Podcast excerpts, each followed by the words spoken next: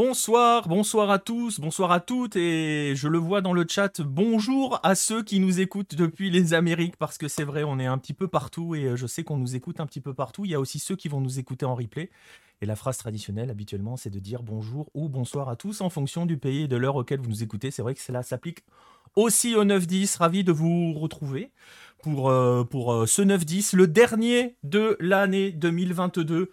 Euh, ouais, je t'ai mis en présentation, Baptiste. C'était juste pour euh, travailler un petit peu ton ego en vue de la suite. Euh, dernier 9-10 de l'année 2022 parce que, parce que on va ensuite basculer en mode Coupe du Monde. On va en parler dans un instant. Hein. Ça va être l'un des, objets de la soirée. on, va, on va basculer. Et donc, le 9-10 en tant que tel, l'émission qui d'habitude anime vos lundis soirs, sauf aujourd'hui, puisqu'on est mardi. On peut être lundi si vous le souhaitez, mais non, on est vraiment mardi. Euh, le 9-10 reviendra après, euh, après la Coupe du Monde, après la trêve, donc probablement début janvier. Voilà, vous le voyez, une seule personne euh, s'affiche à mes côtés sur vos écrans, une tête que vous n'avez pas encore eu l'habitude de voir sur lucarne opposée, donc on va l'accueillir comme il se doit. C'est Axel Bernet. Bonsoir Axel. Eh ben, bonsoir à toi et bonsoir à tous et merci de l'accueil. Effectivement, c'est ma première, donc hâte de vivre ça. Eh ouais, c'est la première. Alors Axel, que vous pouvez retrouver caché, ah, je vais me planter dans le compte. Euh, je vais te laisser le donner le hâte sur Twitter, comme ça je suis tranquille, je suis peinard. Vas-y. Le compte s'appelle Football Mexicano euh, FR, mais l'arroba c'est Liga MX-FR. Donc voilà, on parle du, du championnat, donc la Liga MX, mais aussi de tout le, foot mexicain, donc forcément de la sélection. Euh, avec toute l'actualité qui, arrive. Exactement, et on va en parler justement avec toi de cette sélection. Il y a deux personnes que vous allez juste entendre, parce qu'il euh, y a des images qu'il ne vaut mieux pas voir par moment. Le premier, c'est Baptiste. Salut Baptiste, monsieur Baptiste Mourigal de, la Corée du Sud, de K-League FR. Eh ben, bonsoir, et effectivement, mieux vaut pas voir où je suis, parce que c'est... C'est pas beau. J'ai eu des réflexions juste avant le live, je peux vous assurer que c'est pas beau. On ne dira pas quel type de réflexion ont eu lieu avant le live, mais c'est vrai, on préfère préserver ceux qui regardent cette émission sur YouTube ou ceux qui sont actuellement en direct avec nous. Voilà, c'est pas encore interdit au moins de 18, mais ça pourrait l'être si on affichait euh, Baptiste. Bref, voilà, une autre personne. Bonjour à, Merde, j'ai oublié le prénom. Axel. Axel. Euh, parce qu'il était incapable de battre la Suède en 2018. Voilà. Commence pas, parce que Déjà, ça va être assez dur de parler de la sélection mexicaine parce que euh, voilà, il y a beaucoup beaucoup de choses à dire euh, sur le tri. Euh, voilà, on va justement, on va en parler dans un instant et on va accueillir la dernière personne qui va nous accompagner ce soir depuis depuis sa nouvelle vie hein, brésilienne, notre brésilien Marcelin Chamoin. Salut Marcelin. Salut Nico, salut à tous. Marcelin qui se prépare à célébrer un titre que le Brésil ne remportera pas. Hein Bref, on en reparlera dans un instant. On va pas commencer à chauffer tout le monde, quoi que si, c'est bien, c'est pas plus mal comme cela. en forme aussi. Ouais. ouais, je suis bien, je suis bien, je suis bien. Euh, je suis bien parce qu'il y a beaucoup de choses dans cette émission et justement, on, va, je le disais, basculer en mode, en mode Coupe du Monde. Euh, vous avez vu, il y a un représentant du Mexique, un représentant de la Corée du Sud un représentant du Brésil, vous imaginez tout de suite quelle zone on va franchir. On va aller justement euh, faire un focus sur quelques-uns des mondialistes, euh, zone par zone. Alors, vous l'avez deviné aussi en voyant qui est avec nous. Il n'y aura pas de, page africaine, de partie Afrique. Hein. Euh, Farouk n'est pas là, PM n'est pas là non plus. Donc, plutôt que de vous envoyer des lieux communs, voilà, quand on n'a pas nos spécialistes, on n'en parle pas. Donc, pas d'Afrique au menu de ce 9-10. Mais il y a quand même déjà suffisamment de de, choses à dire. Euh, et on va aussi, on va pas entrer dans le détail hein, euh, pointu de chaque sélection, sinon l'émission va durer 7h28. Et je suis pas sûr qu'on ait 7h28 devant nous. Je sais qu'il peut y avoir des très longs lives sur Twitch, mais euh, très honnêtement, j'ai pas 7h28 devant moi. Je sais pas vous les gars, mais moi non. non, voilà. et voilà, on va quand même aborder pas mal de points de, autour, autour de ces sélections, mais on va, je le disais, travailler, travailler par zone. ensuite, on va commencer par l'Asie, on commencera avec Baptiste, on va commencer avec un, petit focus sur la Corée du Sud parce qu'il y a aussi pas mal de choses à dire autour de la liste et autour de, des ambitions sud-coréennes et aussi du cas Son, mais on en a déjà parlé un petit peu la dernière fois, on va revenir un peu là-dessus. On ira ensuite euh, avec Axel du côté euh, de l'Amérique du Nord et du Mexique et là, et là il y a des choses à dire. Parce que cette sélection. là, il y a des choses à dire. Parce que cette sélection mexicaine, on n'en a pas encore parlé sur Hello. Mais elle fait beaucoup parler ailleurs. Voilà. Et notamment au pays. Et vous allez voir, on va, on va, on va discuter de tout cela. On fera la bise à Tata Martino et tout. Ça va être super. On va. Je l'ai vu tout à l'heure en plus. oui, oui, parce que j'ai oublié, oublié de le préciser. Tu es. alors, je vais me tromper, mais ils sont à Grenade, hein, c'est ça? Non, à Gérone, Gérone. En Catalogne, ouais, c'est ça. Donc là, je suis en, voilà, en direct de Gérone. J'ai pu assister à la conférence de presse de Martino qui a duré 3 minutes 25, je crois. Bref, je vous raconterai après. ça va, voilà, voilà, restez bien présents pour le Mexique parce que euh, bon, ça va être, ça va être, ça va être, euh, ça va être plutôt pas mal. Le Mexique et ensuite on ira donc en Amérique du Sud. On évoquera, hein, j'ai vu passer dans le message euh, l'histoire, on conclura l'affaire Byron Castillo parce qu'elle s'est terminée aujourd'hui. Il y a une conclusion véritable, elle est assez terrible, je trouve, et on évoquera forcément le futur champion du monde, Argentine et Brésil. je vous laisse choisir lequel des deux. Je pense qu'on va pas, on va pas être totalement d'accord avec Marcelin, mais, mais voilà, on évoquera, on évoquera ces, ces deux équipes. Vous voyez, il y a du boulot. On va pouvoir se lancer dans le 9-10, mais avant cela on l'avait annoncé. Euh, on va aussi, comme on le disait, c'est le dernier 9-10, on va aussi euh, débuter en parlant, en parlant de lucarne opposée et de la manière justement dont on va vous inviter à suivre cette Coupe du Monde au Qatar. On va se donner rendez-vous à partir de dimanche, le 20 novembre, parce que la Coupe du Monde débute dimanche. Ouais, déjà. On va pas dire qu'on est à la bourre, mais pas loin. On est à la rage tous. Ça, on va vous donner donc rendez-vous à partir de dimanche pour le retour. Alors le retour pour ceux qui ont connu cette émission qui s'appelait l'autre Coupe du Monde, vous l'avez vu, euh, émission que l'on faisait et on va en profiter pour le saluer puisqu'elle était euh, animée, présentée et montée euh, par, par Simon à l'époque lors de la Coupe du Monde 2018. Au programme, on ira parler comme toujours de nos sélections. Il y aura des reportages, il y aura des insides. Et, et forcément, forcément, comme c'est sur du lucarne opposé, il y aura Évidemment aussi un peu de culture foot quand même pour vous raconter euh, des histoires parallèles à tout cela. Ça démarrera dimanche donc. Et quand je parle d'Inside et de Duplex, il y aura Marcelin qui est au Brésil. Vous en avez l'habitude maintenant. Donc il sera toujours avec nous pour vous faire vivre comment le Brésil, euh, le Brésil vit l'épopée de, sa sélection euh, au Qatar. On aura Diego qui rentre au Mexique. Axel, il rentre ce soir ou demain, hein, c'est ça hein? Je sais pas si tu sais. Euh, il me semble que c'est le 20, mais ouais, c'est bientôt là, cette fin de semaine. Fin de semaine, voilà. Il, voilà, il, retourne dans son cher Mexique. Il sera plutôt bien là-bas. pour le début, pile pour le début. Ouais. voilà, c'est ça, pile pour le début. Et c'est peut-être ce que vous avez deviné en regardant euh, bien attentivement ce trailer, euh, l'ensemble de cette couverture sera en euh, partenariat avec, euh, avec euh, The Bet. Oui, on a eu un partenariat avec The Bet pour vous offrir cela. Et ça va avoir une conséquence, c'est que à partir du 27 novembre, je vais m'envoler avec une équipe de tournage pour l'Argentine, où on va suivre l'épopée argentine je le disais, avec une équipe de, tournage sur place. On va aller croiser les gens, mais pas que. On va, on, va, on va se promener un petit peu partout en Argentine. Et on va donc vous offrir du, euh, du contenu venu d'Argentine. Il y aura du contenu qui sera exclusif pour notre, euh, notre partenaire The Bet. Il y aura du contenu évidemment qu'on partagera également sur Lucarne Opposé. Mais donc à partir euh, du 27, on sera en Argentine jusqu'à ce que l'Argentine se fasse éliminer, c'est-à-dire jamais. Donc, donc voilà. Ah, je peux t'emmener, je sais pas, le rouge. C'est déjà, on est déjà, voilà, on est, on est, une équipe, on va être au, moins, on est 4 ou 5 déjà à partir. On part avec pas mal de matos et euh, de, choses pour, euh, pour tourner cela. Euh, c'est pour moi l'occasion quand même de vous remercier, vous tous, hein, qui suivez Lucarne Opposé depuis, que ce soit depuis le début ou de, depuis moins longtemps, parce que c'est grâce à tout cela qu'on peut décrocher ce type de partenariat maintenant. Hein. ça nous a donné aussi cette crédibilité. Hein. Je ne vais pas parler de légitimité parce que c'est un peu, pompeux, mais cette crédibilité quand on va présenter des projets à des partenaires et on va donc en profiter pour remercier euh, pour remercier The Bet qui nous accompagne dans, euh, dans tous les sens du terme hein, aussi financièrement pour aller réaliser ces, ces, ces images là et, et, ce genre de projet il y aura trois émissions qui seront prévues dans le cadre de ce partenariat en direct alors j'ai vu passer le message dans le chat Buenos Aires ou Rosario, ça sera un peu des deux. Je ne peux pas vous dire encore où on sera à quel moment parce qu'on va pas mal se, se promener. Mais voilà, euh, il y aura trois émissions qui seront euh, proposées depuis, euh, depuis l'Argentine. Et puis, et puis, et puis, voilà. Qu'est-ce que je voulais dire d'autre par rapport à cela? Oui, ça, ça sera sur la partie, la partie vidéo, la partie Twitch pour, pour la plupart du temps, parce qu'il y aura une émission quotidienne qui sera sur Twitch, qui sera animée par moi ou, ou, ou par Baptiste, que vous voyez pas pour l'instant, mais c'est Baptiste qui va devoir la gérer quand je serai pas disponible. Donc ça sera l'occasion pour vous de bien venir lui mettre la pression. Hein ah bah moi je coupe, le, je coupe le live si ça fait chier, hein, je vous le dis direct. Parce que ça c'est le truc le plus fou, hein, c'est que c'est moi qui vais devoir gérer des trucs, on est mal barré. Alors bon, normalement je pourrais être disponible assez, assez régulièrement hein, pour, pour, euh, pour gérer. Normalement on va voir, mais ça va dépendre aussi de, de l'endroit où on est, de comment on peut gérer tout cela.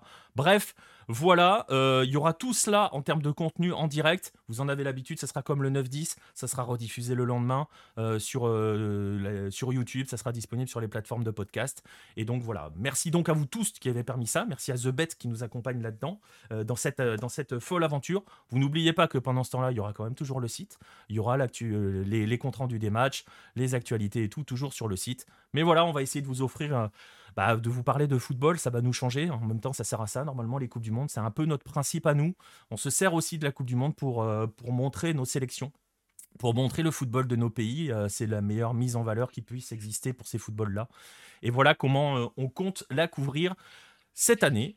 J'espère que, bah, j'espère que ça vous plaira, j'espère que vous serez avec nous, hein, que vous nous soutiendrez dans cette, dans folle aventure mais j'en doute pas. Voilà. Donc voilà pour en gros le dispositif de, Lucarne opposé. Ça sera avec la bande, hein, vous les voyez, avec tous les habituels. Et les petits nouveaux, hein, comme, comme Axel qui est juste à côté de moi, qui va découvrir ça. T'as pas la pression, ça va? Non, non, ça va, tranquille. ça devrait ah, aller. Lui qui va faire que trois matchs, ça va aller vite. Hein. Ouais, on devrait... Déjà, premier match, on perd contre la Pologne. Après, c'est bon, moi j'en parle plus, c'est vrai qu'on va en reparler. Le groupe, il est voilà, tout va se jouer, tout va se jouer vraiment sur le premier match pour le coup pour le Mexique. Mardi, en fait, dans une semaine déjà. C'est ça. Et il y a pas mal de sélections qui vont être, qui vont être dans cet esprit-là. Mais c'est vrai que le Mexique, on en parlera tout à l'heure, qui a l'habitude de franchir les groupes, euh, cette année, on est moins confiant. Côté mexicain, on n'a pas parlé du Quinto Partido hein, cette année. Donc... Non, non, le, le, quatrième, ça sera déjà pas mal.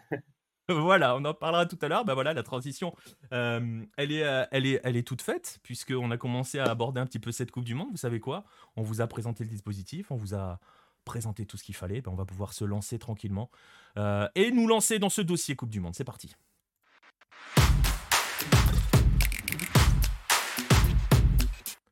Et pour se lancer dans ce dossier Coupe du Monde, je le disais, on va commencer peut-être par une autre équipe qui, va, qui ne va faire que trois matchs je, sais accueillir les gens sur les cartes opposées.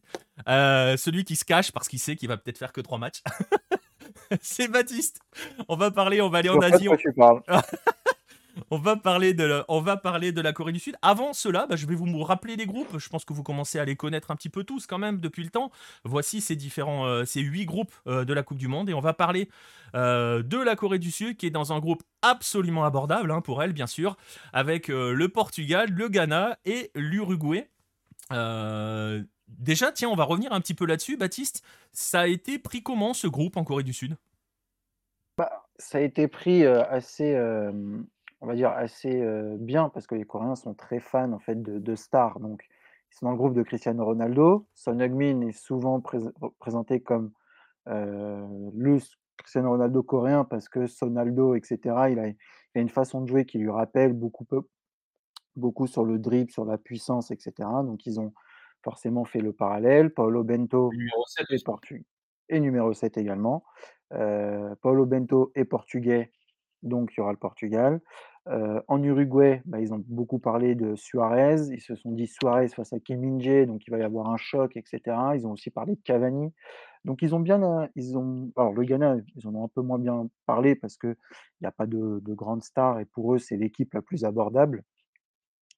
Et ils ont quand même aussi un peu confiance parce que, alors sur le Portugal moins parce que, ils se doutent qu'ils vont pas forcément gagner face au Portugal, mais par rapport à l'Uruguay, ils sont un peu plus confiants, tout simplement parce que les derniers matchs face à l'Uruguay ont été positifs pour la Corée du Sud avec des victoires.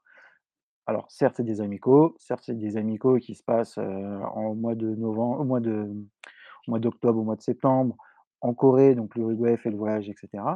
Mais ces matchs-là ont été gagnés par la Corée du Sud, donc ça leur donne quand même une petite confiance en se disant ils sont quand même prenables. C'est pas une équipe insurmontable sur, le, sur ce plan-là. Ça, c'est le côté des médias. Il y a peut-être un côté un petit peu méconnaissance quand même, parce que cet Uruguay-là a changé justement depuis. Bah, ils les ont affrontés en 2018, donc il y a 4 ans. voilà. ils les ont battus il y a 4 ans. Ouais, ok. voilà. Donc, ils se disent sur le dernier match, ils ont quand même gagné. Après, ils oublient peut-être qu'ils se sont fait taper aussi en Coupe du Monde par l'Uruguay. Euh, mais c'est pas non plus en disant: «Est-ce qu'on a notre chance, on va passer devant?» pour eux, ils sont la troisième équipe du groupe. S'ils en sortent, ça sera un très bon résultat. Heu, Paolo Bento d'ailleurs a dit, heu, en conférence de presse après avoir annoncé la liste que, heu et là, il y a un truc que moi j'aime bien pour une fois de sa part, c'est qu'il a dit: «À la coupe du monde, on n'y va pas en étant inquiet. Si on y va en étant inquiet, on est sûr de faire n'importe quoi». Nous, notre objectif, c'était de se qualifier. C'était son objectif à lui que lui avait donné la Korea Football Association. C'est fait. Donc aujourd'hui, ils n'ont plus qu'à profiter, à prendre du plaisir, à jouer et heu, à essayer de voir s'ils peuvent pas sortir du groupe. Et justement, ju justement, tu tu on va évoquer la liste dans un instant et c'est intéressant par rapport aux ambitions justement. Il a fixé un cap, heu, Bento ou à part ou juste profiter? Ils se voient ils ont des ambitions les Coréens en arrivant à cette coupe du monde, les guerriers Taeguk? ils en ont aucune en fait. Alors les joueurs en ont une, c'est d'aller le plus loin possible, de faire le de de d'afficher le plus beau visage pour le pays et cetera, mais pour eux, sortir du groupe serait déjà un bon exploit. Et c'est là où ça me dérange en fait, c'est que tous les 4 ans maintenant, la KFL, leur objectif, c'est de se qualifier. C'est plus de sortir du groupe, c'est de se qualifier et je pense que si en partant uniquement de se qualifier, en fait, ils mettent pas les joueurs sous pression d'un résultat, ni le coach, ni personne et cetera et il faut qu'ils arrivent à changer de mentalité en se disant: «On n'est pas les plus faibles». Parce qu'ils s en en se disant: «On est les plus faibles», ils ont perdu face à l'Algérie en 2014, heu, bon, en en Allemagne, heu en Allemagne, Russie. En pardon, heu, ils étaient l'équipe au classement FIFA la la la plus en retrait, mais là, ils sont capables de se dire: «Le Ghana, c'est plus fort que nous». Enfin, au bout d'un moment, essayez, vous le Ghana est derrière vous au classement FIFA, heu, parce Oui, qu'ils puis en termes en en d'expérience mondialiste, ils sont en termes au-dessus. d'expérience, voilà, ils sont au-dessus, ils y vont régulièrement, enfin, ils ça fait la onzième année, heu, la onzième participation, dont 10 d'affilée. Heu, ils ont OK, ils ont terminé quatrième. on peut dire ce qu'on veut, mais ils ont fini quatrième. e enfin voilà, ils il faut qu'il faudrait qu'ils réfléchissent d'une autre façon et puis après c'est un sujet plus large, qu'ils arrêtent de faire des cycles coupe du monde, qu'ils fassent des cycles coupe d'Asie et comme ça on aura une équipe qui sera un peu mieux structurée à la coupe du monde. Mais ça, c'est un autre sujet. Ouais. Alors justement, on va évoquer, heu, on va évoquer, heu, la liste, on va évoquer, heu, je vais l'afficher cette liste. On va rappeler que on va rappeler, c'est pas la bonne, si j'affiche le Mexique, voilà. Ils ont changé les Coréens. Ah, ils ont changé les Coréens. On voici la liste mexicaine. Que si on est dans 2 groupes, on aura plus de chances de passer les poules après. Je suis pas sûr, hein, je suis pas sûr. Mais, que je leur laisse bien volontiers ce groupe-là. Ouais, ce groupe-là, heu, franchement, heu, voilà, parce que bon, on entend aussi par exemple, je le vois passer dans le chat, je vais en profiter quand même pour remercier pour vous remercier tous de vos messages, hein, dans le chat, j'en ai vu plusieurs, j'ai pas eu le temps de les lire. Merci, merci à vous pour les pour les messages, les messages bienveillants, ça ça ça fait toujours plaisir forcément. Heu et je vais en profiter pour remercier, heu, Biscuit Prince de Lu pour le prime et AZTK11 pour le follow. Voilà, je suis complet là-dessus, j'ai raté personne, je suis bien. Heu, j'arrive à m'y faire à cette histoire-là. Oui, oui, c'est pas il a morflé Ochoa, voilà. Non, là, c'est la liste coréenne, on n'est pas encore sur le Mexique, on est sur la liste coréenne. Justement, cette liste, cette liste, Baptiste, bah, justement, la question, elle est simple. Elle elle est-ce qu'elle a fait parler, est-ce qu'elle a fait débat, cette liste, quand elle a été, heu, dévoilée par, heu, par Paolo Bento? Alors, débat non, heu, il y a quand même eu un petit sujet, mais débat non, parce que globalement, ce sont toujours les mêmes garçons qu'on retrouve depuis quelques quelque temps. Et la seule interrogation qui existait en Corée du Sud, c'était alors Son Heung-min, présent, pas présent, bon lui, il avait mis fin, à tout suspense en disant, «Je serai à la coupe du monde, je porterai un masque» et cetera. Maintenant, ça va être la question de savoir est-ce qu'il jouera le premier match face à l'Uruguay ou pas? Parce qu'aujourd'hui, on ne sait pas dans quelles conditions il est, exactement. Est-ce qu'il est apte à jouer ou pas? Aujourd'hui, on ne sait pas. Mais leur eux, ce qui les intéressait, c'était de savoir si Lee Kang-in allait être présent ou pas du tout. Parce qu'il y avait un sujet, avec, avec lui lors du dernier rassemblement. Le public avait scandé son nom pour qu'il joue. Paulo Bento l'avait pas fait jouer. Le joueur l'avait peut-être pas forcément bien pris sans le montrer, mais on sentait que ça l'avait affecté de ne pas avoir joué. Il n'était pas appelé régulièrement, même s'il était revenu à une bonne forme. Et là, finalement, il est là. Donc les Sud-Coréens sont contents parce qu'ils ont finalement leurs 2 grandes stars présentes, Son Heung-min et Lee Kang-in. Donc il y a pas eu de sujet global. Après, il y avait cette question sur Im Won-sang, qui a fait une saison extraordinaire du côté d'Ulsan, qui n'est pas dans la liste. Donc ça, forcément, ça a été mis sur la table, parce que pour revenir un petit peu, Paulo Bento avait fait un premier groupe de préparation pour la coupe du monde avec uniquement les joueurs asiatiques, c'est-à-dire ceux qui jouent en Asie, pas, l'ethnie, on va dire. et dedans, il y avait forcément Nbosang qui était le joueur incontournable de cette saison en, en, Et on s'attendait pas, en fait, tout le monde espérait qu'il soit là, beaucoup de personnes espéraient qu'il soit là parce que sur son côté droit, il est assez incroyable et en fin de match, il peut venir faire des accélérations et c'est vraiment un atout.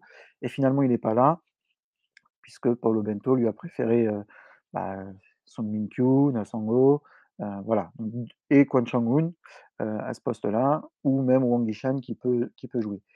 Et la question est arrivée sur la table, Paulo Bento a juste dit c'est un des joueurs qui n'est pas présent, il y en a d'autres qui ne sont pas présents, tout dépend des caractéristiques et de ce que l'on veut faire. il a un peu botté en touche, quoi. Ouais, il a botté complètement en touche parce que moi, ce que tu veux faire en fin de match, si c'est pour faire entrer Nassango, bah, plutôt prendre Boisson qui est lui beaucoup plus euh, performant sur la saison. Donc il a juste botté en touche sur ce sujet-là en disant qu'il n'était pas seul, etc. Pour le reste, globalement, on est dans du classique de ce que fait Paulo Mento, même si Anguijo ne joue pas, c'était sûr qu'il allait être présent. Euh, voilà, il n'y a, y a, rien de. Il y a rien de. Il a pas de polémique, il n'y a rien autour de la sélection, c'est la classique et tout le monde s'y attendait. Et justement, par rapport à certains qui sont présents, je voyais le message de, de Biscuit Prince de Lu sur euh, le gardien de Ulsan, hein, Shoyon euh, il est dans quel état ce garçon? Il, Ça va mieux ça? Parce qu'il avait eu la blessure, il avait été absent. Euh, c'est réglé cette histoire Oui, c'est réglé. Là, en termes de physique, les deux seuls qui sont encore en, dire en termes de, enfin il y en a trois puisqu'il y a Son Heung-min qui sont en soins. Il Kim Jin-soo qui avait une petite alerte musculaire qui a fait qui n'avait pas, en fait, le, pendant le, premier stage avec que les Asiatiques, il n'a pas participé au match, il était vraiment euh, euh, en soins, tout seul, à s'entraîner tout seul. Il a quand même été sélectionné parce que c'est le meilleur latéral de Corée du Sud. et là, il a, comment, il a repris l'entraînement avec le groupe. alors, le 14, oui, parce qu'en Corée, c'est un jour après. Donc le 14, l'info est tombée ce matin, mais hier, il a, participé avec le groupe il y a Wang Yishan qui est lui aussi une petite alerte, mais rien de grave. Donc globalement, tout le monde est en bonne forme, sauf, sauf Son Heung-min, où il y a une petite, une petite inquiétude, d'où le fait que euh, Oh Young-yu soit aussi de la partie, même si lui n'apparaît pas sur la photo. Ouais. Et d'ailleurs, euh, petite, euh, petite anecdote, petite euh, statistique, vous l'avez probablement vu parler, passer, pardon. Vous avez probablement vu passer cette, cette, cette stat sur euh, Mingson qui a, hum, alors j'ai le chiffre, qui a parcouru 146 104 km. En fait, ce sont des chiffres qui ont été publiés par par la FIF Pro et qui a fait des statistiques, une étude statistique sur le, on, peut, dire l'état de fatigue, mais surtout l'utilisation des joueurs sur les deux dernières saisons, donc 2021-2022 et 2022-2023, qui a à peine à mi-saison. Euh, et donc, euh, Son, Heung-min est le garçon qui a le plus voyagé, mais plus fort, entre guillemets. Euh, c'est aussi et surtout euh, le joueur qui a le plus joué au cours des 23 premiers jours d'octobre. Il a joué 600, plus de 600 minutes de matchs consécutifs, et ce que la FIF Pro appelle un match consécutif, euh, deux matchs consécutifs, pardon, ce sont des matchs qui sont espacés de moins de 5 jours, euh, donc qui ne permettent pas une récupération, et qui donc peuvent entraîner une plus grande sensibilité aux, blessures musculaires. Donc lui, il n'est pas blessé du point de vue musculaire. Hein. On se rappelle tous, on en a parlé là, il y a 15 jours. Non, la semaine dernière, dans le 9 La semaine dernière. La semaine dernière, il a juste pris une grosse boîte euh, en, face à l'OM. Mais voilà, il va y avoir ce facteur-là. Euh, on a d'autres chiffres là-dessus. Hein. Euh, Son a joué 83 matchs sur ces deux dernières saisons. Si vous cherchez le recordman, c'est Sadio Mané, 93. Bizarrement, Sadio Mané est blessé. Donc euh, voilà. Euh, Vinicius, pour les Brésiliens, on a joué 83. Et il y a un Mexicain qui est dans le, dans le, sur le podium. Euh, c'est Ochoa. Ah oui. Voilà. 80, 86 bah matchs.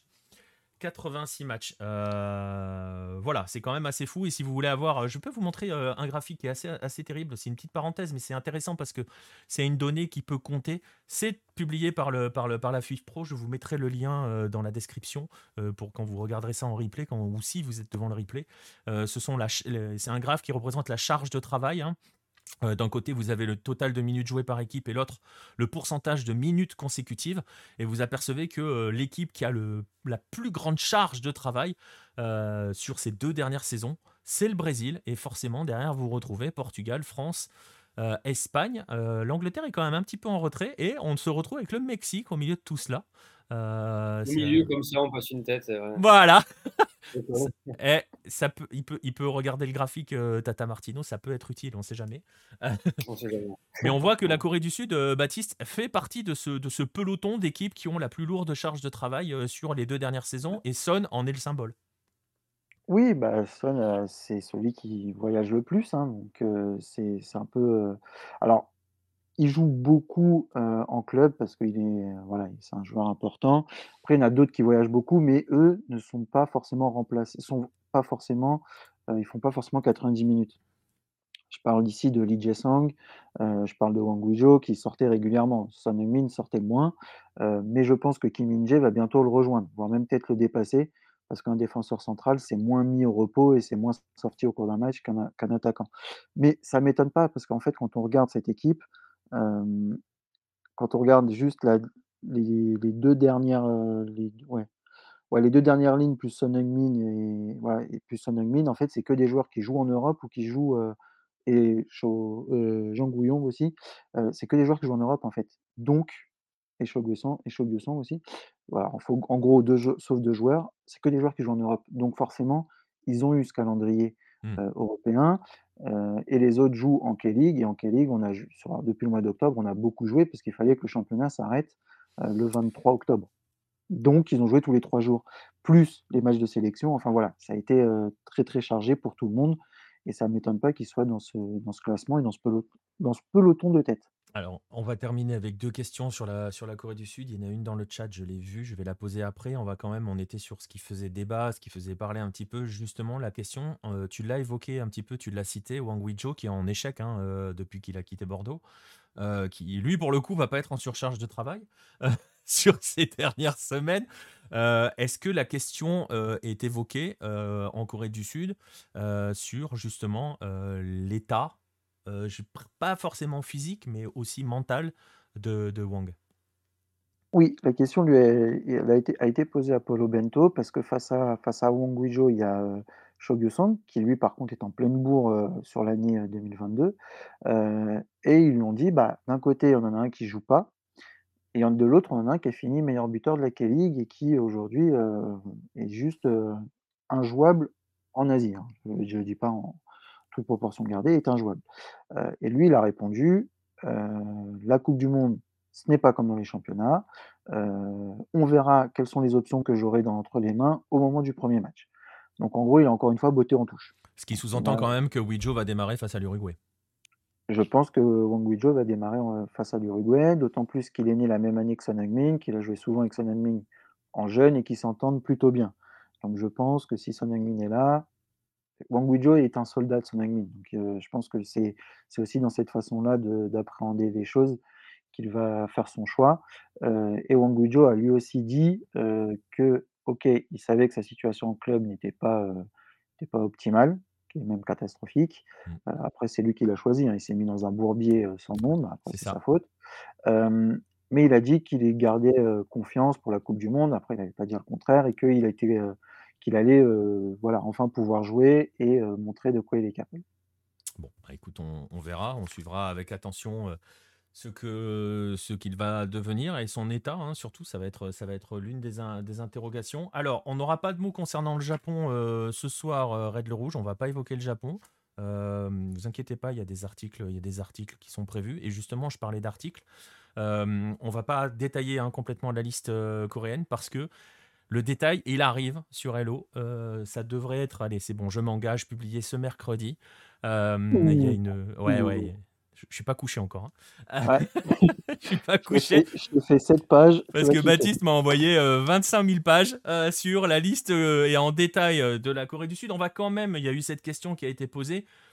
Et on va, on va peut-être terminer sur la, la, la, partie, si j'arrête de jouer avec mon fil, ça serait pas mal, la partie sud-coréenne avec ça, Baptiste si tu dois choisir un joueur qui euh, pourrait être la, la- la révélation de cette sélection ou qu'il faudrait suivre avec attention euh, quand on ne connaît pas la Corée du Sud, tu, choisirais lequel? Évidemment, hein, il y a ceux que l'on connaît, ceux que l'on connaît bien en Europe. euh, mais voilà, le joueur sur lequel tu te dis, tiens, regardez avec attention, il, peut, faire quelque chose. Bah, le choix, en fait, il est rapide. C'est qu'il n'y en a que deux. C'est Song Min-kyu s'il a du temps de jeu et Cho Kyu-song quand il aura du temps de jeu. Parce que les autres, ils ont, ils ont tous joué à l'étranger ou ils sont connus à l'étranger.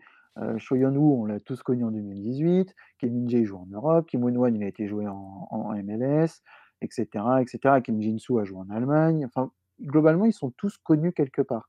Euh, milieu de terrain, Pek Sung-ho a joué au Barça. Kwon Chong-hoon a joué en, Europe, etc. Donc en fait, il reste que Song Min-kyu et Cho Kyu-sung. Donc je pense que ce sont les deux, à surveiller pour la, la Coupe du Monde s'ils ont du temps de jeu et beaucoup de temps de jeu. Eh ben, écoute, on, on verra. Euh, je vois une question de Nostromo dans le chat. Eh ben, on, va la, on va la poser, on va conclure là-dessus euh, pour la partie coréenne, sauf si tu as autre chose à ajouter, Baptiste, tu me diras après. Euh, la question, elle concerne Paolo Bento.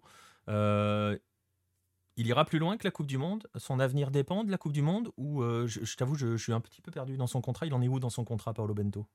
Son contrat, c'était jusqu'à la Coupe du Monde. Je pense qu'après. Euh, On va repartir il sur va un autre cycle. Je pense qu'on va repartir sur un autre cycle tout simplement parce qu'on a déjà évoqué la possibilité de le sortir avant la Coupe du Monde au regard des matchs face au Japon. Les deux rousses qu'il a pris face au Japon, ça, déjà on se disait, est-ce qu'on peut pas le sortir avant? Bon, finalement, il, a été, il est resté. Je pense pas qu'il ira plus loin que la, que la Coupe du Monde. Il est déjà un petit peu euh, en froid, même beaucoup avec les journalistes. Ça se passe pas très bien avec la KFA par rapport au Japon. Je pense que pour tout le monde, pour lui et pour la Corée, c'est mieux de le sortir. Et pour la santé mentale de Baptiste Mourigal, ça serait bien que Paolo Bento. Ah non, parce que ça va repartir sur un autre cycle de 4 ans. Donc euh, on va se retaper un autre mec. Je sens, je sens René Girard arriver. Moi, je- tu vas voir. Ah, ils ont ils ont l'air d'être dans un trip un peu un peu portugais quand même. hein, euh. Ça peut être un autre portugais. Ils vont vous ramener le Z. Tu vas te prendre Mourinho pendant Z 4 ans, c'est pas beau? Ah ben non, mais ça, alors ça, je Là, prends tu tout prends. de suite. Ah Ah, ça, oui. je prends. On va se marrer. On va se marrer. Ah, sinon, tu vas voir, je vais faire la transition. Sinon, il y aura peut-être Tata Martino de dispo d'ici quelques semaines. Non, Ah, on vous l'envoie em- emballé, euh, papier cadeau. euh, ça. Je crois qu'Axel peut assurer la livraison. hein. Ouais, direct. Bon, en échange, je te file Paulo Bento si tu veux. Et Après, c'est- je sais pas ce que je, je sais que je perds pas grand chose, mais je sais Ouais. pas ce que je gagne. Voilà, bah, on va voir. Je vois Leonardo Jardim dans le chat euh, pour la Corée du Sud. Oh là là, oui, c'est possible. Ça pourrait être de l'ordre du possible cette histoire. Bref, on verra. On va suivre euh, cette Corée du Sud. On rappelle, je vais, euh, je vais vous rafficher, réafficher le, le groupe. Vous le voyez, groupe H. Portugal, Ghana, Uruguay et Corée du Sud. Elle démarre la Corée du Sud par l'Uruguay. Ensuite, c'est qui, Baptiste? Elle fait les deux gros d'entrée ou elle a le Ghana entre Non, les elle deux? fait Uruguay, Ghana, Portugal. Ok, donc elle peut arriver, euh, elle peut arriver sur le match face au Portugal avec une possibilité peut-être de se qualifier. Bah, en fonc- tout, dé- tout dépendra du premier match face à l'Uruguay, en fait. Surtout du match du Ghana, parce que si tu imagines que pendant ce temps-là, le Portugal bat le Ghana et toi tu bats le Ghana derrière et que le Portugal n'a pas battu l'Uruguay, Ouais, mais dans ce cas-là, Paulo Bento va ouvrir les vannes.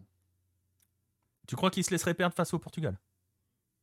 Bah, je sais pas. Ah, non, là, ça serait, ça serait, non, je pense que ça serait mal le connaître. Je pense qu'il a Ouais. quand même C'est vrai le même truc. euh, nous, on dit pareil de Tino. Enfin, les Mexicains ils disent pareil, qu'il a fait exprès de prendre euh, des joueurs pas bons pour euh, perdre contre l'Argentine. mais- Est-ce qu'il a besoin de ça? On va en parler dans un instant. Voilà, donc vous voyez effectivement, hein, euh, comme le dit Patrice dans le chat, oui, oui, le groupe de, de la Corée du Sud, il est, il est très très solide. On rappelle que la Corée du Sud, il y a 4 ans, a éliminé l'Allemagne. hein. elle a donc gagné sa Coupe du Monde. Euh, il y a quatre Après, quel groupe pour la Corée aurait pu être abordable? À la place de quel? Tu le fous avec l'Angleterre, les États-Unis ou les, le Pays de Galles, peut-être, Ouais. mais les autres, par rapport aux autres euh, Asiatiques, tu le mets où? Tu, oui, oui, oui, oui, non, non, on est d'accord. hein, les Asiatiques sont. Façon, c'est une Coupe du Monde, il faut. À part, à part l'Iran, euh, oui, oui, à part l'Iran, les autres. Même si, même si, tu vois, je pense que la Corée du Sud peut bousculer un Mexique et une Pologne. Voilà. Ah, la Pologne, ils leur ont foutu une belle rouste. hein. Mais bon, oui, mais si après, euh, après, voilà, c'est. Mais ça reste, ça reste un gros groupe. Voilà, voilà pour la Corée du Sud. On va en rester là sur la partie asiatique. Euh, Baptiste, je vous invite donc à bah, aller sur Hello demain. Euh, Il y aura euh, le détail de cette, de cette liste de Paulo Bento. Et quand je dis le détail, c'est vraiment le détail. non, ça se lit en une demi-heure. Ça se lit en une demi-heure, voilà. ça se lit en une demi-heure. Mais au moins, au moins, comme ça, vous serez incollable sur la Corée du Sud et, euh, vous, pourrez, euh, vous pourrez passer au-delà certains tweets que l'on a vu passer. Je te lance pas dessus, hein, parce que sinon, on est parti pour une demi-heure. Ah, mais... mais... au moins, voilà, vous saurez, euh, vous saurez ce qu'il en est et pourquoi pas, pourquoi pas la Corée du Sud faire un bon parcours. On va quand même rappeler que les Asiatiques en Coupe du Monde réalisent souvent de, de bonnes performances même si ils ne sont pas la troisième confédération. Regardez l'art de la transition, la troisième confédération en termes de résultats, notamment ces 20 dernières années. De résultats global. De résultats global, de parcours, on va dire. Du Sud, ça fait quatrième. Ouais. Et ça, c'est mieux que les. Hein? En termes de parcours, de manière générale, depuis, on va dire, depuis l'entrée au 21e siècle, la troisième confédération, c'est la CONCACAF. Et donc, on va aller. Merci, merci de le rappeler. non, mais il faut vrai. Alors, on y tient. Je sais que Diego y tient aussi, mais on y tient parce que c'est un fait. C'est un fait. La CONCACAF ben, est celle qui réalise. Diego me l'a encore répété euh, ce week-end, mais c'est vrai que souvent on voit des, hum, des Africains qui disent euh, enlevez une place de la CONCACAF parce qu'ils servent à rien, mettez-nous à la place une place pour l'Afrique en plus mais il faut leur rappeler que voilà, on passe plus les poules qu'eux et on fait des meilleurs parcours qu'eux en ah bah, général. Donc, merci pour le petit C'est le pire continent en termes de résultats. Hein. Bah, avant l'Océanie, mais l'Océanie, ils y vont une fois tous les 10 ans. Voilà, mais en termes de résultats euh, purs euh, en Coupe du Monde, au moins, on va dire, sur ces 20 dernières années, on va dire dans cette ère du football moderne, de l'ère post-Bosman, euh, voilà, la CONCACAF est la troisième meilleure nation en termes de résultats. Et euh, on peut tous citer euh, plusieurs exploits faits par des, sélections de la CONCACAF, notamment le Costa Rica en général. On va pas parler du Costa Rica aujourd'hui, on en reparlera, même si on peut dire deux mots très rapides, malheureusement, parce que c'est une équipe qui peut être hyper intéressante sur le papier, euh, parce qu'il y a une transition de génération. J'imagine, Axel, que tu as suivi toi aussi des éliminatoires euh, euh, nord-américains. On l'a vu monter, hein, cette, cette, sélection. Ah, mais ils ont, ils ont, quand même dû passer par les, par les barrages. Bah, parce qu'ils sont partis de loin. Hein. Ils, sont partis de loin. En fait, au début, on a même cru à une élimination parce que tout de suite, en fait, États-Unis et Canada se sont détachés dès le début. Nous, on a été un peu à la traîne, mais on a fini par s'intégrer tranquillement au trio. Et c'était vraiment un trio et après, il y avait une bagarre entre euh, Costa Rica, Panama et euh, Honduras. Enfin, Honduras on a fait une campagne catastrophique, ils étaient derniers. Salvador, pardon. Et ça s'est joué entre ces trois-là. Et le Costa Rica, après, à l'expérience, euh, ils ont réussi à s'en sortir. Ouais, avec quelques perfs. Et puis avec l'ajout d'une nouvelle génération, de pas mal de jeunes qui sont arrivés dans, dans cette sélection. Alors, ça donne plein d'espoir. Le problème, c'est que bah, vous voyez le groupe Espagne, Allemagne, Japon. le sélectionneur, c'est Luis Fernando Suarez. On l'avait croisé avec, à la tête du Honduras face à l'équipe de France. Donc on va pas s'enflammer, hein. on va voir que Luis Fernando Suarez va garer le bus pendant deux des trois matchs et va tout miser sur des coups de pied arrêtés pour essayer de faire la décision. Il va nous faire ça, hein. c'est pas compliqué. Malheureusement, je pense, j'espère me tromper, j'espère déclencher l'effet Hello. Et à mon avis, on, se rappelle de 2014, vous étiez quand même dans une poule avec euh, Angleterre, Italie, Uruguay, donc euh, ils sont capables de passer des. Ils avaient fini premier de poule d'ailleurs. Premier de poule, Angleterre, Uruguay, Italie, premier de poule. C'est ça. Donc ils sont euh, capables de. Voilà. En jouant, la grande question va être de savoir si Luis Fernando Suarez va vouloir jouer parce qu'on l'a vu, même pendant cette campagne d'éliminatoire, euh, quand il s'est mis à jouer, son Costa Rica était quand même hyper intéressant à voir. Euh, mais il y a eu les gros matchs, les gros matchs, très souvent, il les a abordés en, se, en garant le bus au départ. Donc, et en misant tout sur des contres. Et malheureusement, quand il va tomber sur l'Espagne ou l'Allemagne. Oui, c'est sûr. Voilà, ça peut être, euh, ça peut être le risque. Et oui, euh, Philippe dans le chat dit ils ont rien à perdre. Oui, mais euh, connaissant Luis Fernando Suarez et j'ai vu passer Pierre dans le chat tout à l'heure, je sais pas s'il est encore là. Hein, connaissant Luis Fernando Suarez, même s'ils ont rien à jouer, bah ils vont rien jouer parce qu'il veulent va pas vouloir prendre de toll face à l'Espagne ou l'Allemagne. J'espère me tromper. On verra pour le Costa Rica. On va pas évoquer les États-Unis pour l'instant. On en parlera un petit peu sur le site.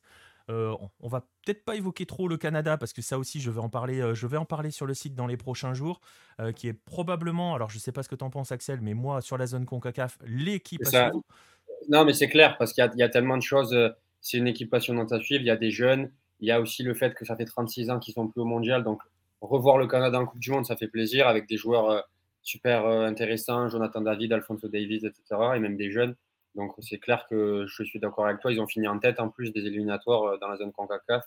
Donc oui, s'il y a une équipe à suivre cette année euh, dans la zone CONCACAF, euh, c'est bien eux.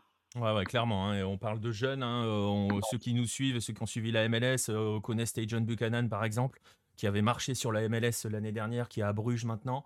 Euh, Il y a Ismaël Koné aussi qui arrive avec Montréal, je crois que c'est un 2002. Donc vous voyez, euh, il y a une- un, un vrai, vrai mélange dans cette sélection et il y a surtout un vrai projet. Alors le, le Canada fait partie des trois pays hôtes de la prochaine Coupe du Monde hein, en 2026 avec les États-Unis et le Mexique. Et justement, si je, je prends la petite case Canada, c'est parce que, et on va euh, glisser euh, vers, le, vers, vers, le, vers le Mexique, j'ai un peu l'impression qu'on est à l'opposé de l'un et l'autre en termes de Coupe du Monde de projection à 2026. On a un Canada qui a travaillé depuis plusieurs années, qui bâtit un groupe avec un mélange entre expérience et, jeunes, avec pas mal de joueurs qui seront à, maturité euh, sportive normalement à la Coupe du Monde 2026.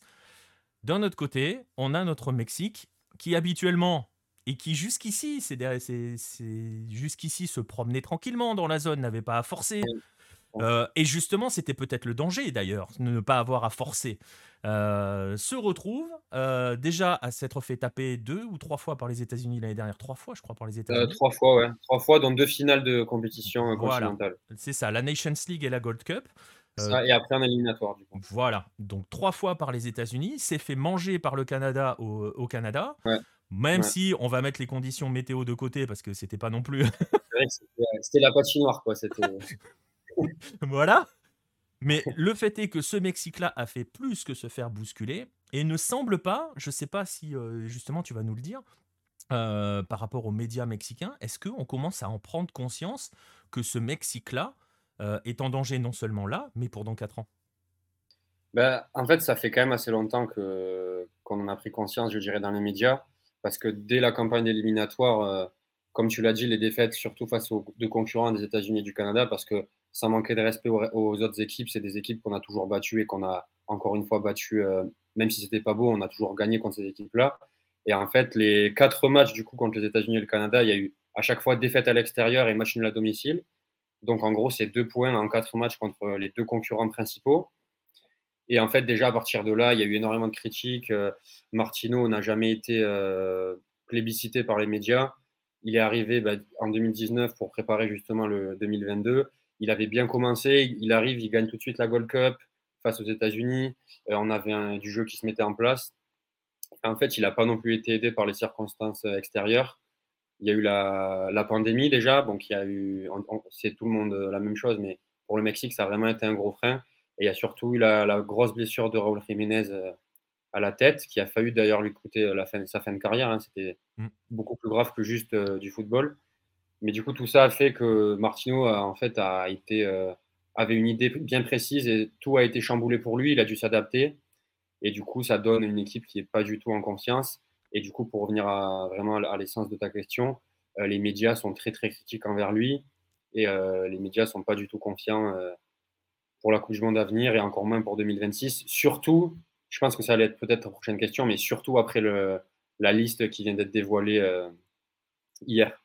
Euh, Justement, je la montre, cette liste. Je sais pas si ça va être très lisible parce que c'est le graphique qu'ils ont, euh, qu'ils ont présenté. euh, justement, et dans cette liste, il y a quelques absents notables. On pense à quelques jeunes. Euh, je sais même pas. Je sais pas si on peut. autant lâcher les noms directs. Je sais pas si Ouais. Lainez est vraiment une grosse surprise que le fait qu'il ne soit pas là.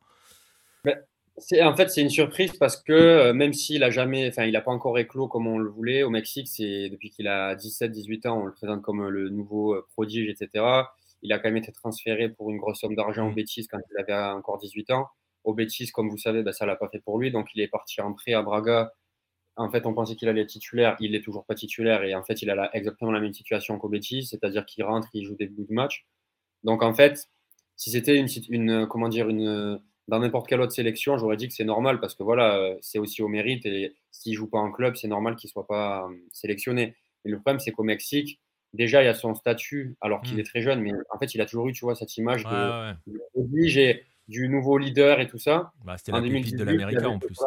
En 2018, il avait fait des déclarations en disant euh, J'espère que ce- le mondial 2018, c'est le dernier euh, en tant que, que spectateur. Enfin, tu vois, c'était vraiment. euh, Et du coup, même en fait, ce statut-là, à lui tout seul, presque, lui, a, lui au- aurait dû lui donner une place en sélection. Mais il faut quand même aussi parler de l'aspect sportif parce que, bon, c'est vrai, il joue pas en club. Mais en fait, en sélection, il a souvent été intéressant notamment dans un rôle de super sub. On le fait rentrer à la 80e, 75e, il dynamite un peu le, le match. S'il avait été pris, en fait, personne voulait qu'il soit titulaire. Tout le monde, Ouais. euh, au Mexique, on reconnaît que voilà, il a, il- pour l'instant, il n'a pas une carrière à la hauteur de son potentiel. Il fait pas ce qu'il faut en club pour être vraiment quelqu'un d'incontournable en sélection. Mais en fait, quand on voit Martino, euh, je veux dire, quand on voit les choix de Martino, quand on voit euh, Lainez pour qui en fait il est parti, bah, c'est là qu'on a des grosses interrogations parce qu'en fait, il a préféré prendre deux ailiers de, qui jouaient en Liga MX. Donc il y a Uriel Antuna qui joue à Cruz Azul et il y a Roberto Alvarado qui joue au Chivas. En fait, ces deux joueurs, bah, c'est des joueurs de Liga MX, donc forcément, euh, en Liga MX, ils ont déjà brillé, surtout Antuna d'ailleurs, Alvarado encore moins, ce qui est encore plus incompréhensible. Mais du coup, voilà, on se dit, on préfère en fait un Lainez qui joue 20 minutes à Braga qu'un Alvarado qui joue tous les matchs au Chivas, mais qui n'est pas capable. Par exemple, Alvarado, euh, j'étais à Gérone déjà mercredi dernier. Alvarado, il a joué tout le match, 90 minutes contre euh, l'Irak, qui était même pas, je crois, l'équipe type en plus, c'était euh, l'équipe B d'Irak. Et il n'a même pas réussi à ni marquer, ni faire une passe décisive. Enfin, il n'a même pas réussi à déstabiliser la défense B de l'Irak. Donc, qu'est-ce que ça va être contre l'Argentine ou contre. Ouais, C'est ouais. ça, voilà. C'est ça vraiment le l'ANS. C'est c'est vraiment ces raisons-là euh, pourquoi il n'a pas été pris. Après, il y a le plus incompréhensible euh, au Mexique, c'est le cas de, de Santi Ah Jiménez. ouais. C'est le, nom que, c'est le nom que j'allais Ah. te citer. euh. Santi Jiménez paraissait, pour le coup, lui, tu vois, autant je disais Lainez, bon, allez, dans l'absolu, mais Santi Jiménez, ça paraissait presque évident qu'il allait y être. Et puis non. Ouais. Ben, en fait, c'est évident pour tout le monde sauf pour euh, Martino. C'est ça qui est terrible. Non, mais en fait, euh, Martino a. Comme je reviens sur ce que je disais tout à l'heure sur Jiménez, en fait, quand Martino a, a pris en tête la sélection, euh, au début, Chicharito était encore là, parce qu'il y a beaucoup de gens aussi qui se demandent pourquoi Chicharito n'est plus là. Ouais, la question fait, est passée dans le chat. hein. En fait, euh, en 2010, sa dernière sélection, en fait, elle remonte à septembre 2019, donc c'est quand même il y a assez longtemps. Au Mexique, en fait, ça fait quand même assez longtemps qu'on parle plus trop de lui parce qu'on sait que ça y est, c'est fini. Là, le, le nom est revenu quand même euh, à quelques jours du mondial, mais ça fait quand même longtemps qu'on sait qu'il reviendra plus. Et du coup, en fait, c'est un peu, c'est c'est des brouilles avec la fédération. On parlait d'un- d'une sortie au restaurant avec d'autres joueurs, etc. Et là, il y a quelques, quelques jours, il y a un, un journaliste qui a un peu balancé comme ça une info, comme quoi en fait Chicharito aurait ramené des prostituées euh, dans l'hôtel de la sélection. Et du coup, bah, forcément, c'est pas trop passé. Quoi, et La grande spécialité mexicaine. voilà, c'est ça, euh, malheureusement. euh. Et en fait, du coup, il s'est brouillé, en fait, il s'est brouillé avec la, avec la sélection, mais même avec des coéquipiers, en fait, des coéquipiers qui, lui ont dit, bah, qu'est-ce que tu fais? Moi, je suis marié, ma femme et tout, si elle la prend, enfin, tu vois. Il s'est pas embrouillé seulement avec la fédération, mais même avec des, coéquipiers. Et du coup, en fait, quand il a été comme ça, euh, un peu exclu de la fédération et de l'équipe nationale, il y a certains joueurs qui ne se sont pas forcément opposés parce que voilà, ils, ils, ont vu que son comportement euh, était pas correct. Lui, évidemment, il dit que c'est pas vrai et tout, ça, que personne lui a jamais rien dit. Donc voilà. Mais du coup, pour en revenir, donc du coup, tout ça a fait qu'en fait, Raúl Jiménez, en plus, rappelez-vous, il y a deux ans, avant sa grave blessure, il était quand même très bon au, au Wolves. Il, a- il avait mis 15 buts en première ligue. Enfin, c'était quand même euh, un joueur très intéressant. Et en fait, Tatan Martino, il a vraiment fait de Raúl Jiménez son leader, son numéro 9, mais pas juste euh, son leader d'attaque, vraiment le, le leader d'équipe. C'était le, c'était Ouais, le, voilà, l'élément Ouais, c'est le premier nom qu'il pose sur sa feuille de match. exactement. c'était, euh, c'était Raúl Jiménez. voilà, il est arrivé, il, avait, il a dit Jiménez et 10 autres en fait. Et le problème, c'est qu'au début, il a eu raison parce que Jiménez était dans une très belle forme et en sélection, ça se voyait, il marquait. Et en fait, quand Jiménez a eu sa grave blessure, ça l'a tenu écarté des terrains pendant quasiment un an. Et donc là, il a, comme Chicharito n'était plus là, il a dû trouver un autre numéro 9. Donc il y a eu, au tout début, il y avait Alan Pulido qui était euh, à MLS. Après, il a eu des croisés, etc. Donc lui, euh, c'est fini pour lui. Ensuite, il y a eu Henry Martin qui est dans la liste aussi, qui est un, un buteur de, de l'América. Ouais, enfin, qui est un fait, attaquant de l'Amérique. Voilà. ça- non, lui, Bon. encore, ça va. Voilà.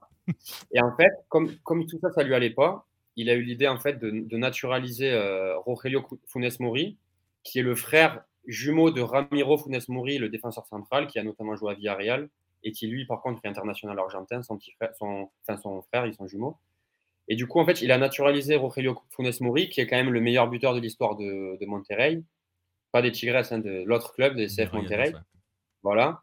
Et donc, Funes Mori a obtenu la nationalité et Martino l'a ramené lors de la Gold Cup euh, l'été dernier, enfin pas cet été, celui d'avant. Et en fait, euh, beaucoup de gens ne- n'étaient pas d'accord avec ça. Ils ont dit, quitte à faire ça, autant ramener Chicharito. Et en plus, en championnat, depuis, ça marche pas très très bien pour lui. Là, il était blessé euh, pendant quasiment tout le tournoi. Il a marqué un seul but. Et du coup, voilà, c'est euh, le numéro. En fait, la quête du numéro 9 a été vraiment. euh, Ouais, c'est un peu. Ça, ça a été, ça a euh, été le truc. C'est le truc qui a plombé un petit peu Martino, Voilà. dans En fait, tous les sens voilà. du terme. Parce, que même le choix. Alors, je vois Pierre qui nous parle de Macias, dont on parlait beaucoup euh, à un moment au Chivas. Après, il faut toujours se méfier. et on va le dire aussi, c'est il faut toujours se méfier avec les pépites des Chivas. Ouais. Bon, Non, mais c'est vrai que Mathias. mais même ouais, si c'était un très bon, c'est un très bon joueur, Macias, et quand il est sorti, quand il a éclos, vraiment ouais. Mais attention quand même avec les pépites des, des, des, des Chivas. Hein. surtout, il n'a pas eu de chance parce qu'en fait, il était, euh, il y avait même eu son nom qui avait circulé à l'OM et tout. Et Ouais. en fait, il a finalement, il a fini par partir à Retafe en prêt. Et il jouait quasiment jamais. euh, Enfin, ça allait pas trop pour lui. Donc, il est reparti en- au Chivas pour euh, essayer de, de, voilà, de reprendre son niveau. Il a commencé à marquer quelques buts et après, il s'est fait les croiser. Donc là, vraiment, la, la malchance. Mm. Donc là, on parlait même pas de lui, en fait. Enfin, son nom est même pas arrivé dans les discussions parce que c'est. Après, j'espère pour lui qu'il rebondira, mais pour l'instant, il n'est pas du tout dans la discussion. Ouais. Et du coup, voilà, tout ça pour revenir sur Sanchez Jiménez. En fait, la quête du neuf pendant les quatre années euh, post-mondial, le cycle mondialiste entre les deux, il y a eu une quête comme ça du numéro 9. Et en fait, euh, Sanchez Jiménez, donc, qui est formé à Cruz Azul, qui est le fils en fait d'un ancien joueur de Cruz Azul qui s'appelle Chaco Jiménez, qui lui est argentin. Donc Sanchez Jiménez à la base est argentin, mais lui c'est pas une naturalisation, c'est qu'il est vraiment né au Mexique, et, etc. Donc lui en fait il a, il a commencé à briller à Cruz Azul. Il a eu ses premières sélections quand il était à Cruz Azul encore au Mexique. Et en fait il a démarré la saison à Cruz Azul. Il a marqué quand même 6 buts en un mois. Il a été acheté par Feyenoord. Et là on avait un peu des doutes parce que c'était pas un attaquant qui avait fait euh, une ou deux saisons pleines en Liga MX. C'était vraiment un attaquant qui venait à peine d'éclore. Mais en fait, il a réussi à se battre. Et en fait, à Feyenoord, il a déjà marqué 6 buts, dont 4 en Europa League. Donc, c'est le co-meilleur buteur d'Europa League. C'est quand, même, euh, c'est Ouais. quand même pas rien. Surtout pour une sélection qui se cherchait un numéro 9. C'est ça. Donc, on- on- en fait, parmi tous les Mexicains, on s'est dit, bah, ça y est, enfin, un numéro 9 quoi, qui, est, qui peut accompagner Raúl Jiménez. Parce que, bon, Jiménez, de par son statut et tout ça, on savait qu'il allait être pris. Après, il y a la question de sa blessure actuelle aussi, qui, je peux en reparler après, qui, qui revient dans les débats. Mais voilà, Santi Jiménez, on avait tous dit, il faut qu'il y soit. En plus, comme euh, de la question aussi de préparer 2026, euh, c'est un joueur, on sait que ça sera sûrement lui le 9 titulaire en 2026, s'il continue sa progression. Euh, mentalement, c'est un signal de lui dire, voilà, on te fait confiance, on sait que c'est, on compte sur toi à l'avenir. Et là, au final, meilleur buteur d'Europa League, il a mis 12 buts cette saison. Et on l'écarte pour prendre deux joueurs de Liga MX, dont un qui a marqué un but euh, depuis le mois d'août. Quoi.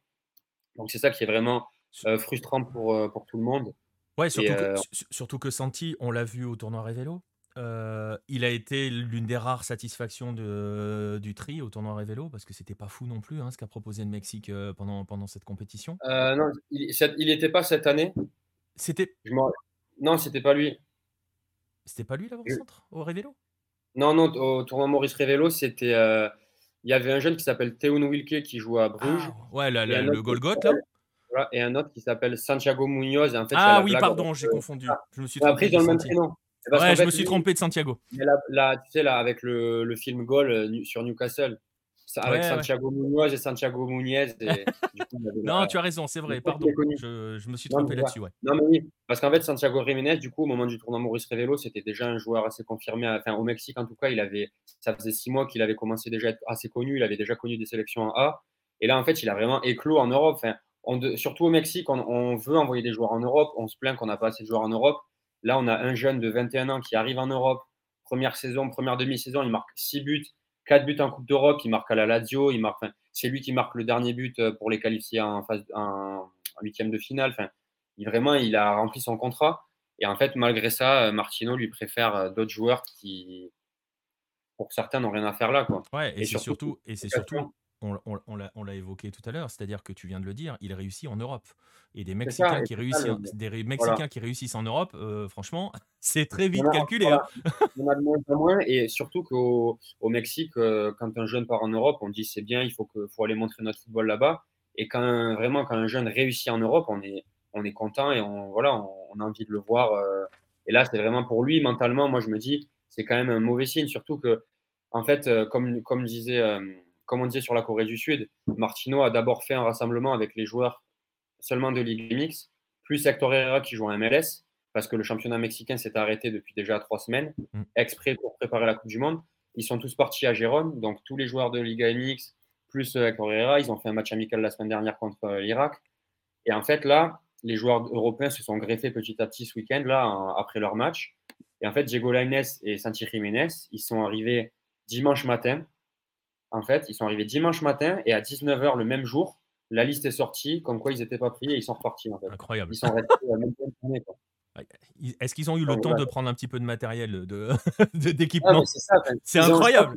Ils, ont, fait un demi-entraînement. Ils ont fait un demi-entraînement et voilà. Mais après, Martino s'est justifié en fait en expliquant que euh, sur la liste de 31 joueurs, les 5 qui allaient partir, lui en fait les avait déjà informés euh, une semaine avant et qu'en fait, il, en gros, il leur a dit, euh, c'est ce qu'il a dit à la conférence de presse la dernière fois. En fait, les 5 joueurs, bon, il y a, y a Corona, Jesus Corona de Séville qui lui Malheureusement, c'est pas rétabli. Il s'était gravement blessé au péroné euh, au mois fin août ou début septembre. Et lui, malheureusement, il l'a mis dans la liste au cas où il y avait un miracle, mais il s'est pas rétabli. Donc, lui, c'était déjà fait. Il, il restait quatre joueurs à, enlever. Et en fait, Martino avait expliqué que du coup, ces quatre joueurs, il les avait déjà prévenus en mode tu as 5 ou 10% de chance de venir à la Coupe du Monde.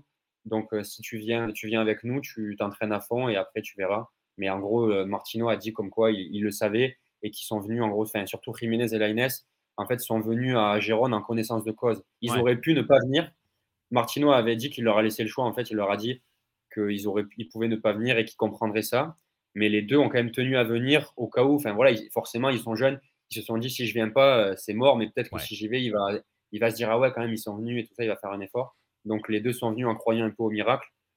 Et finalement, euh, ça, ça s'est pas passé. Mais surtout Jiménez, parce que voilà, pour revenir à, c'est pas, c'est pas facile parce qu'il y a deux Jiménez. Il y a Raoul Jiménez et Santi. Ça s'écrit pas pareil. il y en a un avec un J et un avec un G. C'est pour ça qu'on dit, on dit Raoul et Santi et c'est plus pratique. Mais... Et du coup, voilà, en fait, Raoul Jiménez, donc, il y a eu sa grave blessure à la tête, il est revenu et tout ça, mais là, il a atteint une pubalgie depuis le, début de saison.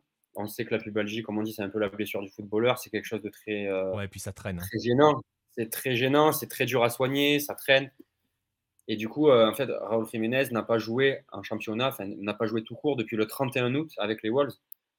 Et euh, du coup, bah, tout le monde disait, quitte à prendre Funes Mori et Henry Martin, bah, même prenez pas Raúl Jiménez, laissez-le, il est blessé, c'est tout, il faut l'accepter, il faut, faut, se rendre à l'évidence tout le monde, enfin, on est tous embêtés par ça, mais il faut l'accepter, c'est comme ça. Prenez à la Mori qui a aussi été blessé dans le courant de la ouais, saison. Ouais, ouais. Lui, là, il est rétabli, mais il est rétabli, mais il est revenu sur la fin du, tournoi. Il n'a pas de rythme en fait. Il n'a pas du tout de rythme. Et c'est vrai que, euh, comment dire, ouais, Gerardo Martino, il parlait de rythme. En fait, il disait, on lui avait demandé quels sont les critères pour sélectionner un, joueur et tout, et lui, il avait dit, bah, ça dépend lesquels, mais c'est le rythme, c'est euh, ce qu'il apporte à l'équipe, etc.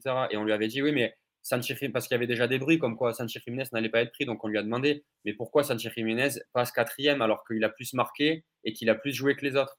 Et lui disait non, mais il faut aussi voir ce qu'il apporte à l'équipe. Il n'y a pas juste le fait de marquer des buts. Euh, il marque des buts, mais il n'est pas titulaire, il rentre de temps en temps. Il a comme ça, il a, il a balancé en fait des justifications qui sont complètement incompréhensibles parce qu'en fait, non seulement il a plus marqué, mais surtout il a plus joué. En fait, il a plus de rythme que les trois autres. Ah oui, oui c'est ça. Donc c'est ça qui est encore plus incompréhensible. Mais est-ce que Martino n'est pas prisonnier justement? Tu as évoqué cette quête du neuf. Euh, qui a souvent été un problème. Hein. Euh, au, Mexique, euh, c'est pas anodin que vous avez souvent des neufs étrangers en Liga MX. c'est pas un détail au final. et c'est pour ça d'ailleurs hein, qu'on avait beaucoup cru en, en, Macias quand il a éclos à Chile. Parce que pour le coup, on avait un neuf mexicain qui empilait des buts, donc on se disait Ah, quand même, ça y est, on s'y met. mais est-ce qu'il n'est pas prisonnier? C'est-à-dire qu'à partir du moment où tu naturalises Foudnespori, où tu l'appelles tout le temps, ouais tu es obligé de l'emmener. Bah, c'est ça. En fait, moi je, me dis, moi, je me dis, je pense que Martino, il a dû parler avec Funes Mori il y a déjà euh, quelques, enfin, quelques temps, au moment de sa naturalisation, pour lui dire, en gros, euh, si, tu te si tu te naturalises, tu fais les efforts, ben moi, je t'emmène au mondial, en fait. Et je pense qu'il avait un peu une dette envers lui comme ça. Et il est peut-être, comme tu dis, il a été prisonnier. Parce qu'en fait, je pense que pour les gens qui suivent pas la sélection, forcément, c'est dur à, comment dire, à, à s'en rendre compte. Mais au Mexique, vraiment, je veux dire, il n'y a, pas, il y a peut-être pas une, une, seule personne, en fait, qui va te dire oui, je, je préfère Raúl, euh, euh, Rogelio Funes Mori à Santi Jiménez. Quoi. Dans les débats comme ça, tu as toujours un clan, tu vois, par exemple, quand Benzema n'était pas en équipe de France, il y en avait plein qui disaient ouais, il faut qu'il revienne et tout ça, mais il y avait quand même une partie aussi qui disait non, mais moi, par rapport à ce qu'il a fait, je suis d'accord, euh, il faut plus qu'il soit là. Enfin, même si elle était peut-être à un moment minoritaire, il y avait toujours des gens pour défendre ça. Là, je pense qu'au Mexique, objectivement, je ne sais pas si tu trouves une seule personne qui te dira euh, il faut emmener Funes Mori et pas Santi Jiménez. C'est ça qui est. On a l'impression que c'est vraiment le seul, Martino, c'est le seul dans tout le pays en fait qui, qui, comprend, enfin, qui, qui a sa vision et personne d'autre le dit. Et pour euh, ajouter à ce que tu dis sur le côté que pour le coup c'est même pas blanc et noir, c'est blanc point. C'est-à-dire que c'est. C'est ça. Voilà, il n'y a même pas de Il y a débat. il y a même pas de, de- de noir. Il faut aussi ajouter euh, sur l'histoire que euh, Funes Mori, euh, tu l'as dit, hein, il est naturalisé et au Mexique c'est pas anodin. Euh, Ouais, c'est ça, oui. Déjà quand le sélectionneur est étranger, il faut qu'il fasse très Ouais. attention à ce qu'il dit. Euh, on se souvient d'Osorio justement qui s'était plaint qu'il n'y avait pas assez de Mexicains qui jouaient dans les championnats majeurs. Il s'est fait démonter Ouais. alors que finalement on s'aperçoit que euh, son Mexique, tort, hein. son- il a, un, il avait raison, et deux, son Mexique est probablement le meilleur Mexique qu'on ait vu ces dernières années. Euh. Donc voilà, mais il s'est fait détruire. Pourquoi? Parce qu'un Colombien qui arrive, euh, qui arrive en, leçons. euh, Mexique expliquer aux Mexicains comment on joue, euh, voilà. Alors l'Argentin est un peu moins, bah, quoique euh, voilà.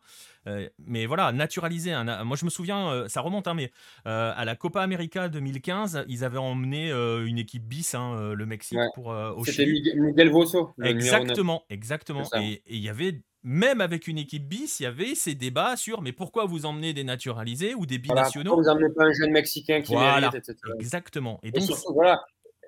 Et là, en plus, euh, le fait que Martino soit argentin, que Funes Mori soit argentin, qu'on soit dans le groupe de l'Argentine, il y a beaucoup de. Voilà, de...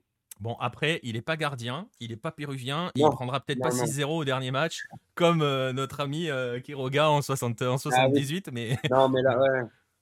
Mais euh, voilà. Non, mais Et- c'est- et- et je- tu évoques le match de l'Argentine, le calendrier du Mexique dans l'ordre, tu l'as? Ah ouais, donc c'est la Pologne le, le 22, donc premier match euh, où tout va se jouer. Ensuite, l'Argentine le 26 et on finit par l'Arabie Saoudite. Donc, euh, tout, en fait, vraiment, tout va se jouer dans le premier match parce que si tu, si tu gagnes le premier match contre la Pologne, qui est ton adversaire direct, ben en fait, tu n'as plus, plus trop de pression contre l'Argentine parce que, entre guillemets, tu as même le droit de perdre contre l'Argentine. Ouais, si, tu gagnes, joker, si, ouais. tu, si tu bats l'Arabie Saoudite, tu as ton joker. Mais par contre, si tu perds contre la Pologne, ben là, tu es mort. Enfin, t'es- pour le match contre l'Argentine, tu as une pression monstre parce que si tu perds contre l'Argentine, c'est fini. Donc, en Et- fait, c'est ce premier match qui va vraiment tout conditionner. qui va tout conditionner. Alors, euh, il y a des commentaires, je vois Biscuit qui nous dit, euh, il en pense Ouais. quoi des gens qui disent que les sponsors ou les chaînes de télé décident de qui est sélectionné, comme par exemple Ochoa euh, qui serait sélectionné parce qu'il est euh, actionnaire ça- d'un- sponsor de la sélection. Après, j'ai envie de dire, s'il y a un poste où il y a peut-être pas trop débat, c'est quand même le gardien. hein. Ah non, mais clairement. Parce que Après, quand tu vois les remplaçants, euh, Ouais, c'est ça. Après, les, les Mexicains aiment bien, euh, ils, sont très critiques envers leur propre sélection. euh, ils aiment bien taper comme ça hein, sur des joueurs stars, un peu sur les joueurs les plus exposés pour dire. Par exemple, Ochoa, c'est marrant parce que Ochoa, il est, il a l'image euh, du- d'un des gardiens mexicains euh, avec Campos, peut-être le plus emblématique, voire euh, peut-être au-dessus. Mais c'est vrai qu'au Mexique, il y a toujours eu beaucoup de gens qui le critiquaient parce qu'il y a aussi cette logique un peu de clubisme. Ochoa, il a été formé à l'América, ouais. il a longtemps joué là-bas, il est revenu à l'América. Donc, il est très euh, identifié América. Donc, tous ceux qui n'aiment pas l'América, forcément, n'aiment pas Ochoa, enfin, etc. Mais du coup, pour revenir à la question, euh, beaucoup de gens disent ça. Oui, il est là pour les sponsors, etc. Mais on peut leur répondre une chose déjà, par exemple, avec Chicharito. Ben voilà, si, si vraiment il sélectionnait les joueurs dans une logique de sponsor, ben, je peux vous dire que Chicharito, il serait là parce que ça, même sans être sélectionné, ça reste le joueur mexicain, je pense, le plus emblématique à l'heure actuelle et peut-être même le plus aimé. Donc Ah bah, voilà, il y a, si tu raisonnais en termes de sponsors, tu ferais venir Chicharito et Vela. hein. Ben voilà, c'est ça, clairement. Et du coup, euh, après, voilà, et comme tu dis, au choix, il n'y a pas de débat parce que le, poste de gardien, c'est un, des postes où on est le plus euh, pauvre. Mm. Et quand tu vois ben, que la liste, en fait, la moyenne d'âge, donc on a Ochoa qui a 36 ans, gardien remplaçant Talavera qui a 39 ans. Je me demande s'il n'a pas bientôt 40 Il ans. arrive à d'ailleurs. 40, ouais. Voilà. On a euh, Rodolfo Cota qui est un peu le minot, il a 32 ans. Et Non, voilà. et, puis en plus, et puis en plus, pour dire les choses très clairement, euh, on parlait du Mexique qui a une campagne de qualification très très poussive. Euh, Il y a un paquet de matchs où le Mexique prend les points grâce à Ochoa. hein. ouais, c'est clair, non, il a fait. Pour le coup, lui, c'est vraiment le. Voilà. Il n'y a pas de débat sur sa place. pas- Il faut critiquer des gens, je pense Ouais. pas que ça soit lui parce que forcément, c'est pas l'Ochoa qui a son meilleur niveau comme en 2014, mais ça reste le numéro un et ça reste le gardien qui est capable de te sauver des matchs euh, à lui tout seul. Donc, il y a des choses pour lesquelles je suis inquiète. Le poste de gardien, ça va, c'est pas ma, ma plus grande. euh, Ouais, ouais, c'est clair. Alors justement, on va arriver vers les, vers, vers les, vers les dernières questions. La question que j'avais posée à Baptiste tout à l'heure, et on va Ouais. aller encore plus forte pour le Mexique, parce qu'on l'a déjà évoqué. Euh, c'est habituellement, quand le Mexique se présente à une Coupe du Monde, on rappelle que le Mexique sort toujours de son groupe, toujours. toujours. C'est pour ça que c'est jamais bon signe quand on a le Mexique dans son groupe, hein, la bise aux Français en 2010. Euh, non, mais c'est vrai, hein, on se souvient à l'époque euh, que tout le monde disait ouais, le Mexique ça va et tout, sauf que le Mexique sort toujours et était sorti. le jackpot à RMC. là, Ouais, le fameux jackpot, ouais, ouais. Le Mais après, après ça va parce qu'il re- il l'a bien réutilisé oui, son jackpot et, euh, et pour le coup ça est très drôle. euh, C'est vrai que c'est drôle avec le recul. Pour le coup, ça, ouais. Euh, voilà, on, en- on en dit, hein, même nous, on, il nous arrive de dire des trucs et c'est Ah, l'inverse mais qui se produit. Après, euh, bon, mais c'est vrai que le Mexique passe toujours. Et justement, on se souvient, j'évoquais Osorio euh, lors de la, de, de la dernière Coupe du Monde. Osorio, quand il était arrivé à- euh, avant la, la campagne, la campagne de Russie, je l'ai fait exprès, avant la campagne de Russie, Osorio avait dit que lui, son seul objectif, c'était le cinquième match, donc un quart de finale, parce que le Mexique passe toujours les groupes, mais se fait toujours fracasser en huitième. Est-ce que cette année, au Mexique, on évoque le quinto partido ou est-ce que vraiment on est inquiet au point de se dire on va pas sortir du groupe? Non, oui, on l'évoque toujours parce qu'on est, enfin, au Mexique, on est, on est obligé de l'é- de l'évoquer. On a tellement été marqué par ça, en fait. Comme tu disais, depuis Ah, c'est l'ADN. 1994. C'est ça. En fait, on, on a raté la Coupe du Monde 90 à cause d'une affaire de, de d'âge. En fait, on a fait jouer des joueurs. euh, voilà, exactement, qui n'avaient En fait, on a fait jouer des joueurs en U23 qui avaient plus de 23 ans, etc. Donc, on a été disqualifiés. Mais en fait, depuis, donc depuis 94, on se, on se qualifie et on passe les poules et on est éliminé en huitième, toujours. Donc, euh, forcément, on est obligé d'y penser. Et encore plus cette année, parce que j'ai envie de te dire, plus les années passent, en fait, plus la malédiction est importante et plus on a envie de la, de, la battre, en fait. Mais c'est vrai qu'en fait, il y a eu ce deuxième. euh, en fait, le, comment dire, le, le débat du quinto partido, c'est quelque chose qui est tout le temps présent, c'est quelque chose qui est là, euh, tout le temps en arrière-plan, en fait.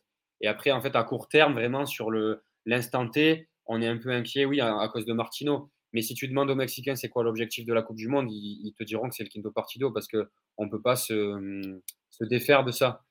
Mais euh, c'est clair que on quinto, plus. quinto, quinto partido, ça sous-entend donc de sortir d'un groupe devant l'Argentine et la, enfin avec l'Argentine et la Pologne.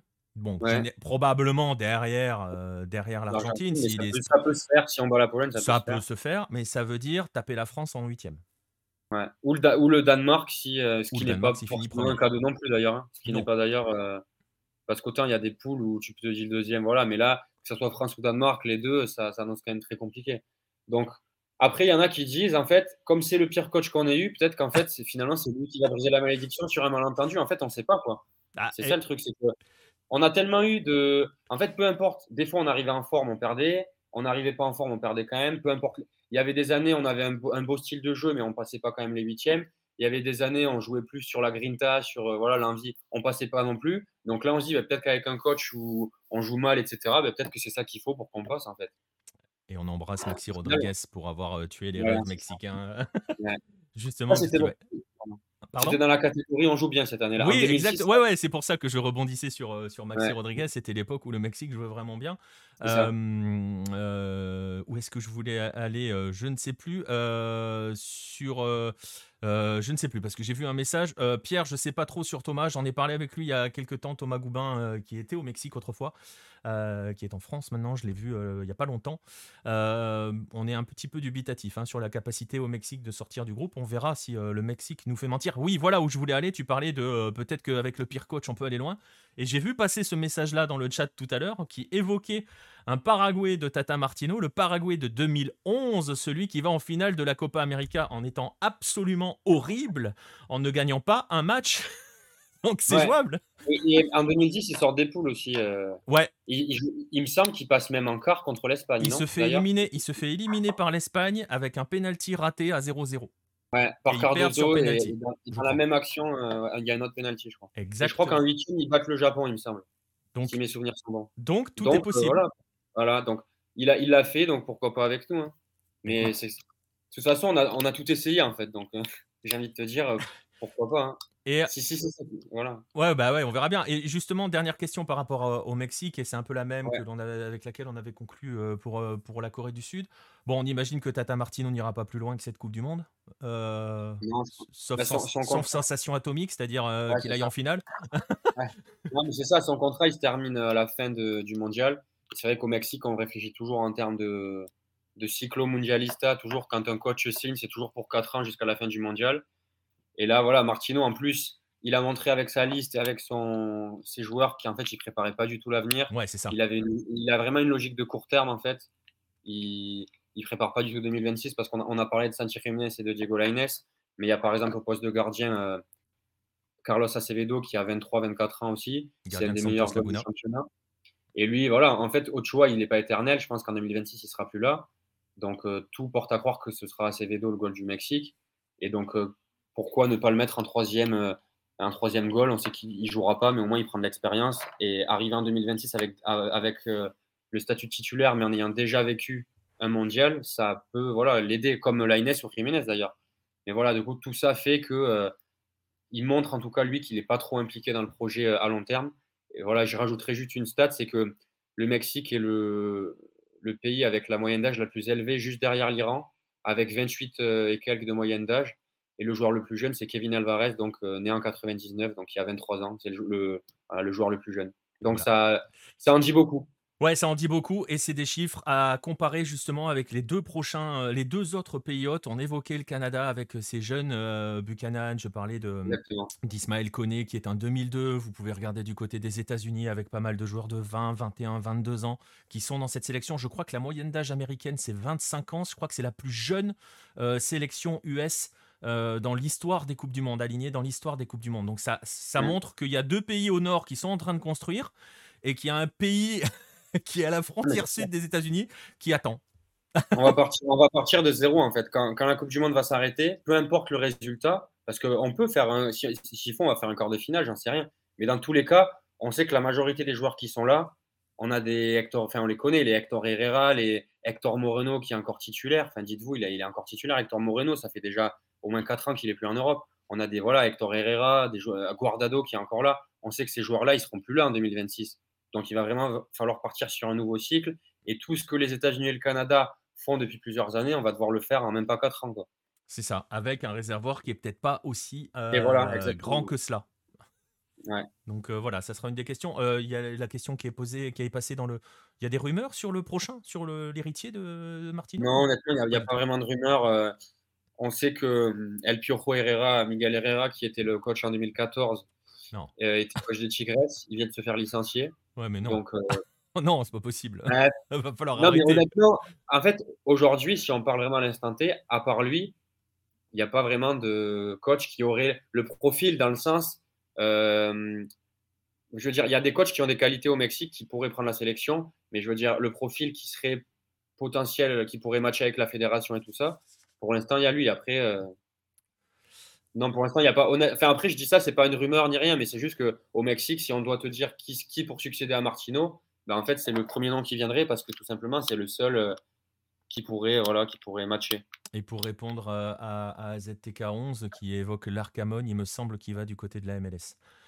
Ah, il, y avait, il, y avait, eu des rumeurs avec les Tigresses. Finalement, les Tigresses vont prendre Coca qui était double champion avec l'Atlas qui a, fait le, qui a été double champion avec l'Atlas et qui a été libéré par l'Atlas. Donc, lui va s'engager avec les Tigres et l'Arcamon, qui est le coach de Puebla, enfin, qui était du coup. Euh, très intéressant, mais lui, pareil, euh, c'est un jeune. Et mm. est-ce que la fédération serait prête à lui faire confiance euh, et, pas, et, et, pas de petite rumeur Bielsa qui revient par là ah. Non, mais sans rire, après Leeds, il me semble qu'il y a eu la rumeur. Et honnêtement, euh, moi, ça me plairait. Enfin, je serais emballé par l'idée parce que quand on voit ce qu'il a fait au Chili, etc. Mais c'est -ce lui qui a lancé la génération euh, voilà, du Chili. Mais... Je te le dis parce que j'en ai parlé avec Thomas Goubin euh, il y a quelques jours. On a discuté ensemble. Et justement, on a évoqué Bielsa. Mais est-ce que Bielsa est compatible avec cette fédération? Est-ce ah, que Bielsa est compatible avec cette vision qu'a la fédération mexicaine de son football au sens large du terme? Je ne suis pas convaincu. Non, moi non plus, je suis pas convaincu, mais justement, ça les obligerait à, voilà, à changer. Quoi, ça serait... Mais du coup, comme tu dis, ça, ça semble peu probable. Euh, ils veulent un coach qui soit, voilà, qui soit bien lisse, etc. Donc c'est clair que ça semble. Euh, malheureusement, ça semble improbable. Ouais, ça semble un peu improbable. Voilà, donc euh, voilà pour le Mexique dans le groupe C avec l'Argentine, l'Arabie Saoudite et la Pologne. On suivra l'aventure du tri mexicain, et j'ai bien dit du tri mexicain. La tri dans cette Coupe du Monde, c'est l'Équateur, messieurs, dames. Exactement. Euh, donc faites très attention. Ça m'a valu un blocage par Grégor Margoton parce que je lui ai dit qu'on disait le tri et pas la tri. Ouais. Ouais, je suis bloqué sur Twitter à cause de ça. J'ai Il trop méchant. y en a qui sont, euh, il y en a qui sont euh, susceptibles. écoute. Écoute, il a, il a pas aimé que je lui dise que c'était le tri et pas la tri, que la tri c'était éventuellement le Costa Rica. Mais bon. Bref, euh, là, la tri, ça sera l'Équateur. Bah, ça va faire notre, notre transition vers l'Amérique du Sud. Je regarde s'il y a d'autres messages. Euh, ouais, Il y a Pierre qui te propose Reynaldo Rueda. non, dites non tout de suite. Ouais, on va dire non, mais Ah, il, a, il a quand même réussi à éliminer deux sélections de la Coupe du Monde euh, sur une même campagne. Euh, ça toi. on, on salue l'artiste quand même. Donc voilà. Mais ça sera intéressant de voir et effectivement, je sais pas si c'est senti ça, tu vois, par rapport au Mexique, mais euh, même au niveau des clubs, euh, quand tu vois ce qui se passe au nord avec la MLS, quand tu vois ce qui se passe même encore plus au nord avec euh, la, la Cannes Première League qui, voilà, qui est en dessous de la MLS, mais qui se structure, travaille bien. euh, je serais mexicain, je serais quand même très très inquiet pour les prochaines années. hein. Il y a une hégémonie qui est très en danger. Après, ça va, nous, for- voilà, ça va nous forcer, on va être obligé au bout d'un moment de se réveiller et de prendre le pas. Quoi. Donc, euh, après, quand, quand ça arrivera, on ne sait pas, mais on va être obligé. Quoi. Est-ce qu'il va pas falloir ça, se... le- ouais c'est ça est-ce qu'il va pas falloir se prendre un gros mur pour euh, pour se mettre au ouais. travail? Voilà en tout cas à suivre attention quand même à ce Mexique hein, ne les enterrez jamais Non, oui, jamais le Mexique. On a, on a une culture Coupe du Monde qui est tellement forte, etc. Que moi, moi, honnêtement, si on me demande, moi, je pense qu'on va passer les poules. Mais après, c'est sûr que je suis moins confiant que les autres années. Mais moi, je, je pense toujours qu'on va passer les poules parce qu'il y a cette culture Coupe du Monde, etc. Donc voilà. On est d'accord et c'est assez Ouais, et, et- et- et c'est important cet ADN là on l'utilise souvent sur les compétitions continentales on parle d'ADN continental pour certains clubs qui même quand ils sont pas bien euh, sont dangereux c'est ça. Et- Bah, nous, c'est un peu ça avec la Coupe du Monde. Exactement. Donc euh, attention quand même. Et vraiment ce groupe, vraiment ce groupe. Alors l'Arabie Saoudite peut être piégeuse, mais ça, bon, Hervé normalement ça va. Euh, et franchement, tout va se jouer sur ce premier match face à la Pologne. Et la Pologne n'est pas non plus une terreur continentale hein, pour Non. le Mexique. Donc, why not? Bref. Ouais. Réponse dans une semaine. Exactement. Réponse dans pile une semaine. hein, c'est ça, c'est mardi. hein. Ouais, à 17h, donc là, on saura déjà.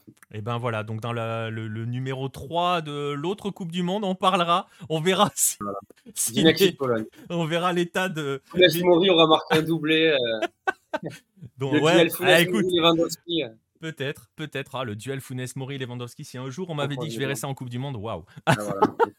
On va le voir là. Plus qu'une semaine. Et pourtant Funes Mori, ça fait des années. hein. On l'a, vécu euh, à River il y a, plus de 10 ans. Bref, voilà. euh, réponse donc dans une semaine. euh, dans une semaine donc et on verra dans quel état seront nos Mexicains dans le, bah, dans l'émission post-match on verra ce qu'il reste de nos Mexicains à ce moment-là on va aller vers le sud on va aller vers bah oui vers le sud vers l'Amérique du Sud on va activer on va aller voir les favoris hein, faut dire les choses ou euh, les prochains vainqueurs je ne choisis pas mon camp vous l'avez compris quel était mon camp mais je sais que la personne qui va parler est de l'autre camp là pour le coup il y a blanc et noir qui vont s'affronter euh, on va quand même glisser un mot, euh, un mot sur l'Équateur. Vous voyez le groupe, l'Équateur qui est le match d'ouverture face au Qatar. Équateur, très attention, attention à cette sélection. On l'a déjà dit, si vous êtes des habitués de Hello, vous connaissez cette équipe. Vous savez ce que l'on pense de cette équipe. Il y aura un article qui détaillera un petit peu plus. Je vous mets les convoqués. Euh, je prends un graphique euh, publié par ESPN parce qu'alors euh, la Fédé nous a fait des trucs absolument incroyables et absolument pas présentables. donc, voilà, il y a une chose à retenir et c'est la seule chose dont on parlera ce soir parce que ça conclut un petit peu cet arc Byron Castillo que vous avez suivi au cours des 9-10. Si vous regardez rapidement la liste des défenseurs, Byron Castillo, lui, n'est pas présent. Il y a eu un communiqué de la fédération euh, équatorienne qui est tombé hier, il me semble, enfin juste avant la liste, expliquant que, euh, eh ben, suite, à, la suite de la sanction qui est tombée hein, contre, contre, la, contre la sélection, contre la fédération, je le rappelle très rapidement, euh, euh, on en a parlé dans un précédent 9-10. Byron Castillo a été euh, reconnu, euh, c'est très difficile à dire, à résumer en une phrase, mais en gros, il est équatorien, mais pas vrai, par la justice, mais pas vraiment pour, pour, pour le tribunal arbitral du sport, qui estime qu'il avait présenté de faux papiers pour établir son passeport. Bref, donc il y a des sanctions qui sont encourues par l'Équateur, et l'Équateur a juste communiqué qu'il ne veut pas prendre de risques euh, dans cette, euh, pour, euh, pour, pour cette Coupe du Monde et donc n'a pas sélectionné euh, Byron Castillo. Quand on se souvient de l'état psychologique dans lequel il était à l'époque de Barcelona après que l'affaire a, a, explosé, après que le Chili et le Pérou se sont bien acharnés dans l'histoire. Ça va être très compliqué. Byron Castillo, qui d'ailleurs est à Léon, c'est ça hein? Il me semble. Byron Castillo Ouais. Il est au ah, Mexique. Je, crois qu'il est à Léon. Léon ou Santos? Je confonds toujours les deux. non, Santos, Santos. non, attends. Non, il est plus. Je sais plus. J'ai un doute. Il est parti au Mexique. Après Barcelona, il, est parti au Mexique. En fait, il y a, deux joueurs euh, de Santos qui sont à la Coupe du Monde pour l'Équateur, mais c'est pas. Euh, bah, il n'est pas appelé. Il est à Léon. enfin, c'est Léon, oui, pardon. C'est parce qu'en fait, Santos, il y a deux, euh, Équatoriens qui sont à, à, la Coupe du Monde, mais c'est Félix Torres et Ayrton Preciado. Donc, voilà, deux joueurs, euh, Félix Torres qui pourrait être, euh, qui devrait être euh, probable, peut-être titulaire parce qu'il y a quand même du monde. Vous voyez cette équipe. Alors je vois que dans le chat ça réagit sur l'Équateur et sur la présence d'Alexander Dominguez dans les buts. Il est revenu à la LDU uniquement pour ça, hein, pour récupérer sa place en sélection parce qu'il y a un souci de gardien entre guillemets. si vous avez suivi un petit peu les aventures équatoriennes, vous avez vu un temps Hernan Galindez dans les buts. Euh, Alexander Dominguez est revenu en, Équateur pour jouer et pour reprendre sa place. Euh, il a repris sa place à la LDU. Il a fait son travail à la LDU parce qu'il a profité aussi des blessures des gardiens 1 et 2 euh, de la LDU. Hein. Il, voilà, il était arrivé pour pallier. Il a retrouvé sa place. Et voilà, moi j'aimerais beaucoup voir Moïse Ramirez pendant cette Coupe du Monde. Je pense qu'on le verra pas, qu'on verra Alexander Dominguez. Mais voilà, vous voyez que c'est une équipe où il y a quand même pas mal de jeunes aussi. On l'a déjà évoqué, je l'évoquerai sur le site. Euh, cet équateur-là est très très dangereux, peut sortir de son groupe très clairement, je pense. Euh, ne me les faites pas dire ce que je dis pas, ils gagneront pas, ils peuvent aller en huitième de finale et ça serait déjà gagné. Par contre, cet équateur-là, s'il continue de bien travailler, sera extrêmement dangereux en 2026. Euh, donc, voilà. Et pour répondre à ta question, Philippe, Lebel, est-ce que l'Équateur peut rivaliser avec le Sénégal et les Pays-Bas? Écoute, je me mouille un peu, mais pour moi, très franchement, ils peuvent rivaliser avec le Sénégal. Euh, donc euh, voilà, et euh, ils peuvent taper le Qatar en ouverture. Et derrière, derrière ça t'ouvre presque les huitièmes. Voilà, mais j'en parlerai un petit peu plus en détail sur le site de l'Équateur. On va aller voir, donc je le disais, du côté, du côté des géants, du côté de ceux que tout le monde attend. Et du côté, on va aller du côté de Rio. On va écouter, on va, on va aller voir Marcelin pour parler du, du Brésil. Forcément, ce Brésil, je vais vous afficher la liste des, des convoqués. Marcelin, absolument aucune surprise hein, sur, la, sur la sélection de Teach. Si, il y en a peut-être une, mais je te laisse, je, te, je verrai avec toi après. Euh, non, oui, pas de vraie surprise. Euh, même si euh, l'absence la plus remarquée, c'était celle de, Firmino. mais après, il y a beaucoup de, de monde offensivement. et sur, sur les derniers matchs, bon, Rafinha l'avantage, Anthony et Rodrigo ont été intéressants aussi, donc euh, on pouvait s'y attendre. On pouvait s'attendre à Pedro aussi. Par exemple, on s'attendait à Pedro. À Pedro. Devant. Bélier, Pedro Oui, on s'attendait à ce qu'il se. Ah. tu vois ce que je veux dire? Ah oui, ok, d'accord. Sa présence n'est pas une surprise. Oui, ouais. et au niveau de présence, ouais, celle qui a beaucoup fait parler, c'est euh, Dani Alves. Voilà. Et puis après, la surprise, du coup, c'est Martinelli, si on veut une surprise parmi les présents. Ouais, voilà. Bah, justement, je voulais un petit peu rebondir sur la présence de Dani Alves. Euh, je disais, il n'y a pas vraiment de grande surprise. Bon, il va quand même chercher Dani Alves euh, et euh, Axel, qui est juste en dessous de moi à l'écran, peut parler de ce qu'il a fait au Pumas. Enfin, heureusement que Diego est pas là, parce que sinon, je pense qu'il aurait insulté deux, trois mères. Mais bon, Dani Alves n'a pas été ultra convaincant du côté des Pumas non plus. comment ça s'explique la présence de Dani Alves, Marcelin? Bah, je pense que Titch l'a pris pour euh, ses capacités de, de leader, c'est vrai qu'il s'entend aussi euh, très bien avec Neymar, donc ça, ça a pu euh, compter un petit peu. et puis après, c'est aussi la faiblesse du poste de, latéral droit au Brésil depuis, depuis plusieurs années maintenant, puisqu'au Brésil, il y en a qui demandaient la section de, de Rodinet. Donc, même, si, même si je l'aime beaucoup, c'est limité aussi pour, pour une Coupe du Monde. Et euh, c'est vrai que derrière, il n'y avait pas trop euh, d'autres euh, candidats. Donc, je pense que c'est aussi pour ça qu'il l'a pris, ouais, pour ses capacités de, leader, en sachant qu'il ne devrait pas beaucoup jouer normalement. On ne sait jamais. Attention avec Daniel Vess, on ne sait jamais. c'est aussi possible de, le voir, même si bon, Danilo le titulaire. Et puis sur le dernier match, Tich a essayé aussi Eder Militao en, en, tant que latéral droit et ça avait plutôt bien fonctionné. Donc normalement, euh, on ne verra pas trop. Et justement, du, côté, du côté du Brésil, alors là, je vais pas te demander si on se voit en huitième de finale parce que ça me paraît d'une évidence absolue. Il y a que, on parle de l'Exa forcément. on parle que de ça là-bas? Oui, le, débat, c'est de savoir où ils vont placer la, sixième étoile sur, sur le logo. ah ouais, on en est là. Mais oui, j'ai vu des, dessins. Est-ce qu'on met trois étoiles et trois étoiles? Est-ce qu'on met la première, enfin une étoile tout en haut ou on met les six euh, alignés? C'est la question. Mais oui, forcément, les gens sont, assez confiants vu, euh, bah, vu la forme qu'il y a eu dans, pendant les éliminatoires. Euh, c'est vrai qu'il y a eu 14 victoires et, 3 nuls, aucune défaite. Et puis aussi, oui, quand on voit le, groupe des 26, on se dit que surtout au milieu et en attaque, le Brésil est assez bien servi. Et justement, par rapport à ce, groupe-là, euh, donc tu le vois, tu nous le dis, tout le monde est assez confiant. Euh, euh, tout le monde est assez confiant. Et c'est un point qui est soulevé un petit peu par Nostromo dans le chat et sur lequel je voulais aller.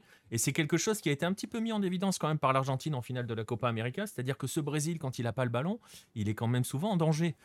il est capable d'être en danger. Et est-ce que on a pointé du côté de la presse ou des suiveurs du football brésilien cette ce potentiel point faible que pourrait être la défense? Tu parlais du problème du latéral droit, mais de manière générale, alors ça, paraît un peu bizarre de dire ça quand on voit la campagne d'éliminatoire où on voit que le Brésil le meilleur défense, n'ont quasiment pas pris de but, j'ai plus le chiffre en tête, mais c'est terrible. Euh, est-ce qu'on on pointe un petit, peu, un petit peu cet élément-là? Parce que finalement, le dernier gros match qu'ils ont véritablement joué, c'est cette finale de Copa América, et ils l'ont pas maîtrisé. Au Brésil, on n'en parle pas vraiment. Euh, que oui, la, défense a été quand même euh, satisfaisante sur les, éliminatoires. Donc il y, a, Thiago Silva et, Marquinhos dans l'axe, euh, qui sont souvent très solides avec le Brésil, donc c'est pas un motif d'inquiétude. Alexandro à gauche, c'est aussi un peu limité, mais comme c'est pas la, force du Brésil de, de Tite, c'est pas un point d'inquiétude, je trouve, ici au Brésil, même si effectivement lors de la Coupe du Monde, ça peut, ça peut devenir le cas. Alors il y a euh, attends, qu'est-ce que je vois comme message? Je vois le message de Red Le Rouge qui nous dit que les meilleures équipes du Brésil n'ont jamais eu de bonne défense. Euh, c'est pas tout à fait vrai, ça, quand même. Hein, on est d'accord, Marcelin bah, et puis oui, quand ils ont gagné aussi, c'est euh, quand ils étaient bons en défense. soit de 2002 94, ça qui est une, grosse base défensive. Après, sur les, trois premières, c'est pas la, force, même si bon, celle de 58, par exemple, elle est très forte aussi. Euh, mais oui, sur les, deux dernières, le, Brésil euh, s'est appuyé aussi sur euh, une défense, après avec des, grands joueurs devant. Mais, mais oui, tu gagnes pas de toute façon une Coupe du Monde avec une défense qui ne tient pas la route. alors tu nous disais, tu nous disais tout le monde, le débat pour l'instant, c'est de savoir où on va placer la sixième étoile. Ça vous donne le niveau de confiance placé au Brésil. Et parallèlement à tout cela, ou conséquence, ou grâce à cela, est-ce que toi, sur place, tu sens qu'il y a une fièvre mondialiste qui monte? Alors, on, l'a déjà dit, hein, mais euh, on était à la Copa América en 2019, on n'avait pas senti la moindre fièvre, hein, euh, mais alors pas du tout. Euh, est-ce que là, il y a une petite fièvre mondialiste? On sait que le Brésil n'existe qu'à travers les Coupes du Monde. ça commence à monter un petit peu au Brésil ou pas encore? Alors aujourd'hui c'est férié, du coup j'ai vu des, maillots jaunes dans, le métro, mais c'était pour une manifestation pro Bolsonaro encore. Aïe. Et euh, donc, euh, c'est vrai qu'on voit, enfin, je ressens pas encore la, fièvre. Euh, par rapport, bon, 2014, j'étais arrivé en, pour la fin du tournoi, donc là, c'était forcément, c'était en plein Coupe du Monde, mais même d'habitude, ou les, éditions précédentes, ça, même un mois avant, ça commence déjà dans, le pays, où les, les rues sont décorées, les, les drapeaux sont affichés un peu partout sur sur les immeubles. On sent vraiment que c'est la Coupe du Monde. Euh, pour l'instant, un peu comme partout, j'ai l'impression, on n'a pas vraiment euh, cette impression. Euh, alors que pourtant, c'est la fin de saison au Brésil. Le, championnat est terminé, la Libertadores aussi. Donc la, prochaine étape, c'est la Coupe du Monde. Mais pour l'instant, c'est n'est pas encore lancé. Donc peut-être au cours du tournoi. Alors, il y a une vraie question qui est posée par Romain dans le chat et j'allais te la poser à quel moment tu vas changer de maillot rouge et noir pour mettre un maillot jaune? C'est déjà fait ou pas? Alors aujourd'hui, j'ai un, maillot rouge et noir. c'est une question hyper importante, hein, messieurs dames. Attention, euh, elle est essentielle. Parce que voilà. j'ai pas la caméra, mais j'ai le maillot quand même. Mais c'est l'anniversaire de Flamengo aujourd'hui, donc. Euh, donc c'est juste même, pour aujourd'hui. Même chez Marcelin Chamois, la fièvre mondialiste n'est pas encore arrivée. Et, euh, et, non, bah, je pense que je mettrais ouais, les, les, jours de match. J'ai acheté un maillot jaune et vert de, de Flamengo parce qu'après, bah, j'en parlais. Ce qui sous-entend que tu es passé par la boutique?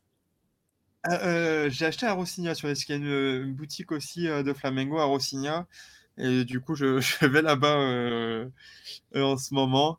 Euh, mais c'est vrai que je parlais de la manif pro-Bolsonaro. C'est vrai que maintenant, le, le, maillot jaune est quand même euh, très identifié euh, pro-Bolsonaro.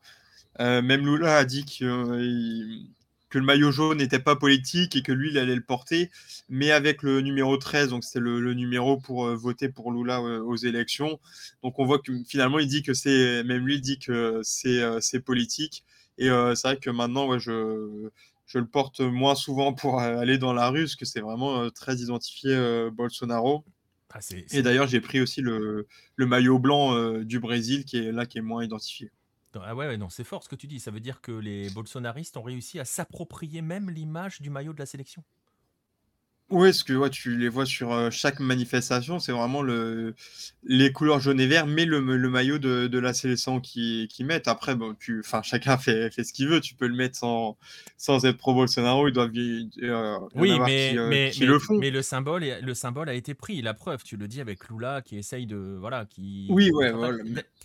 C'est quand même assez fort. Et d'ailleurs, justement, les. On se souvient, hein, on avait attendu pendant la Copa América qu'il y ait des prises de position des uns et des autres. Euh, on se souvient euh, Casemiro qui avait dit on va parler, on va parler, et qui nous avait fait un truc euh, congelé au possible. Il y a eu des vrais. là, les élections, c'est encore très frais. Il y a eu des prises de position de certains joueurs. Est-ce que tu disais, la fièvre n'est pas encore montée pour l'instant, on va attendre quand la compétition va démarrer.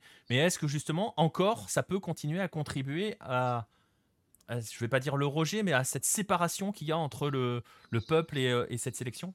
Le clivage entre, guillemets, même au sein du peuple euh, par rapport à la sélection? Euh, bah, C'est vrai que les, prises de position bah, de, Neymar, hein, parce que c'est celui qui, euh, a fait le, soutien le plus évident à Bolsonaro, bah, ont été critiquées par une partie de la population. Ici encore, c'est très divisé entre pro-Lula et pro-Bolsonaro. Et donc, je pense que ces, prises de, position euh, bah, contribue euh, à, l'éloignement d'une partie du peuple euh, envers la sélection, parce que les, les joueurs finalement sont, éloignés du peuple, et donc le peuple s'éloigne de, de, la sélection. Ouais, ça va être, ça va être intéressant à suivre hein, sous cet angle-là. Je le rappelle, hein, Marcelin est à Rio, donc forcément, il va nous le faire suivre. Euh, pendant tout cela. Non, non, on va pas parler, euh, on va pas parler trop de politique, mais c'est voilà, quand on commence à s'approprier des symboles et quand les gens commencent à, à hésiter à savoir s'ils doivent mettre le maillot, ça dit des choses et c'est assez, euh, assez, assez, assez fort quand même. Surtout dans un pays, je le disais, on, on nous l'a, on, on, on, nous l'a toujours dit aussi, on l'a toujours vu, qui qui vit les mondiaux, les coupes du monde comme voilà, c'est c'est le Brésil vit à travers les coupes du monde. Justement, on va parler de la coupe du monde, Marcelin.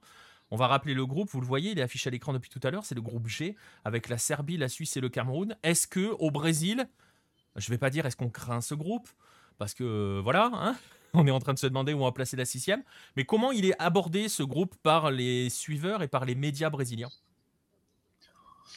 Euh, J'ai un groupe assez homogène au final, et puis avec la sensation un petit peu de connaître les adversaires, même si euh, ça, fait, ça fait longtemps, mais dans le en 2018, il y avait déjà la Serbie et la Suisse. En 2014, il y avait le, Cameroun.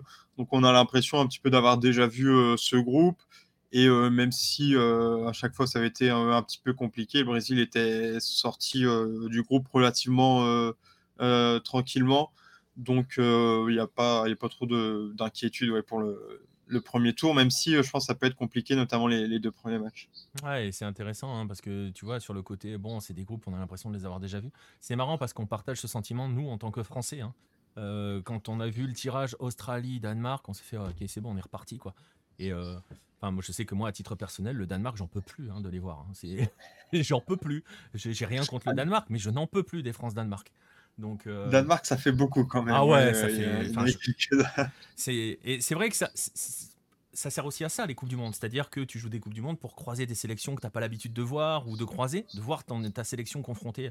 Et c'est vrai que répéter les mêmes matchs, bah, ça donne aussi, euh, ça peut aussi contribuer à ce qu'il y ait peu d'entrain au final sur cette phase de groupe. Et justement, on va parler de la phase d'après. Euh, est-ce qu'on commence à se projeter déjà au Brésil avec un potentiel Brésil-Uruguay en huitième?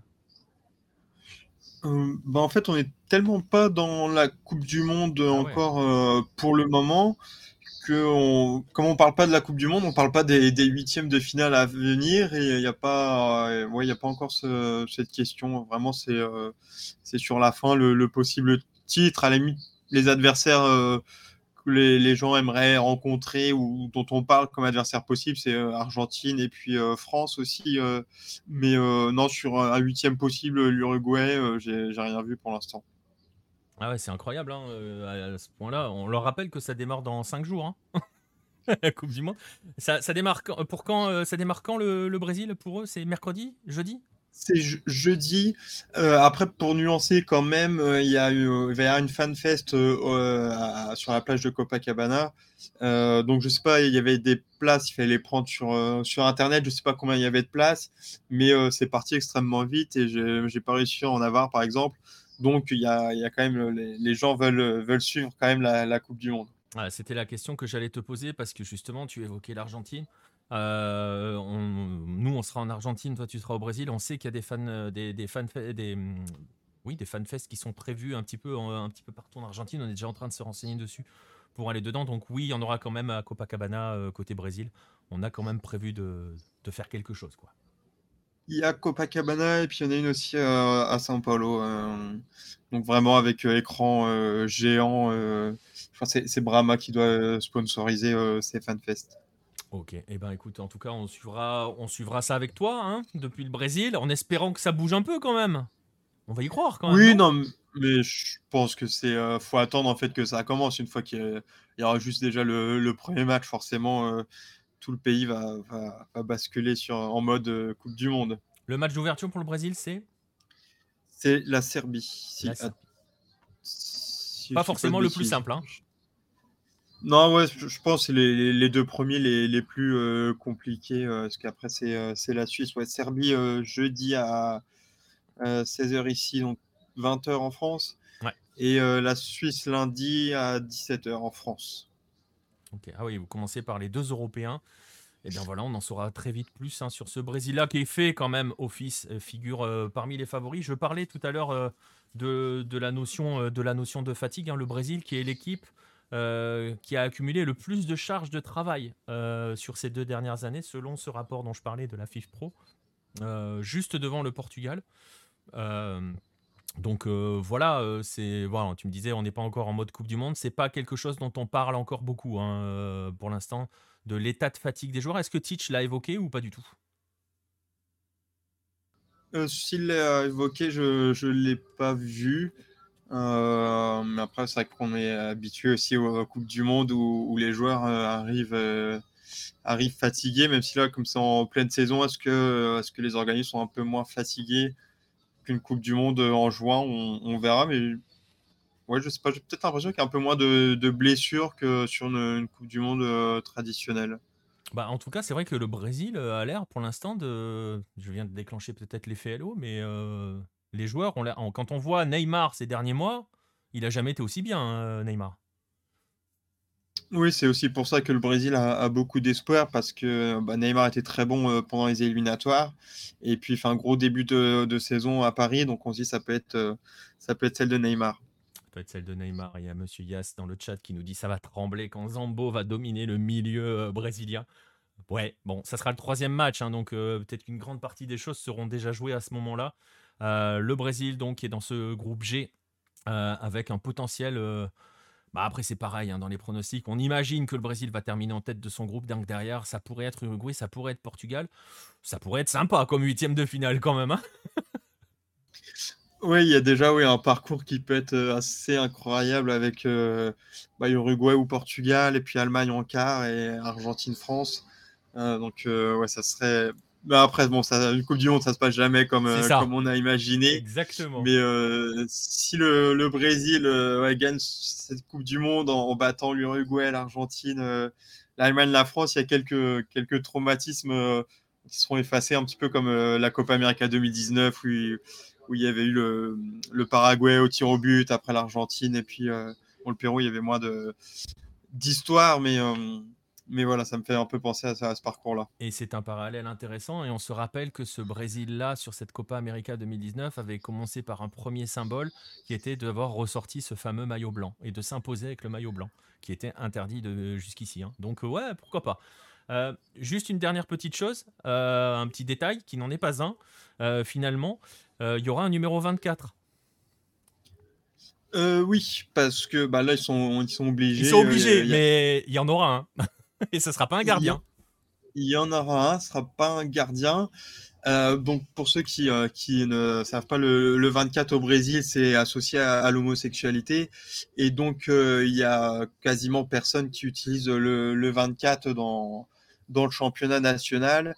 Et en Libertadores, c'est souvent le, troisième gardien. donc, et ça fait aussi débat à la dernière Copa América où, où là, il n'y avait pas eu de, de numéro 24. Euh, ce coup-ci, euh, la numérotation est suivie, donc c'est obligatoire. Et même si c'est pas un troisième gardien, on peut quand même dire que c'est Martinelli, donc c'est euh, c'est le joueur un peu surprise ou celui qui, a le moins de, poids. Il me semble que c'est Martinelli. Ah, enfin, que, finalement, ce soit l'un ou l'autre, c'est parmi les joueurs qui, qui ont le, moins de, de poids en sélection. Donc, je sais pas comment ça, hein. ça a été choisi. C'est Bremer Ok, je croyais que c'était Martinelli. Enfin, je, je, euh... regarder la liste officielle de la FIFA, euh, c'est Bremer. Martinelli, il a le 26. Ok, d'accord. Bah, en tout cas, euh, bon, Bremer aussi, c'est pas un joueur qui a, qui a beaucoup de, de, poids dans, au sein de la sélection, donc je suis pas sûr qu'il ait eu le choix de, de, son numéro. Ouais, bon, mais enfin, oui, c'est vrai.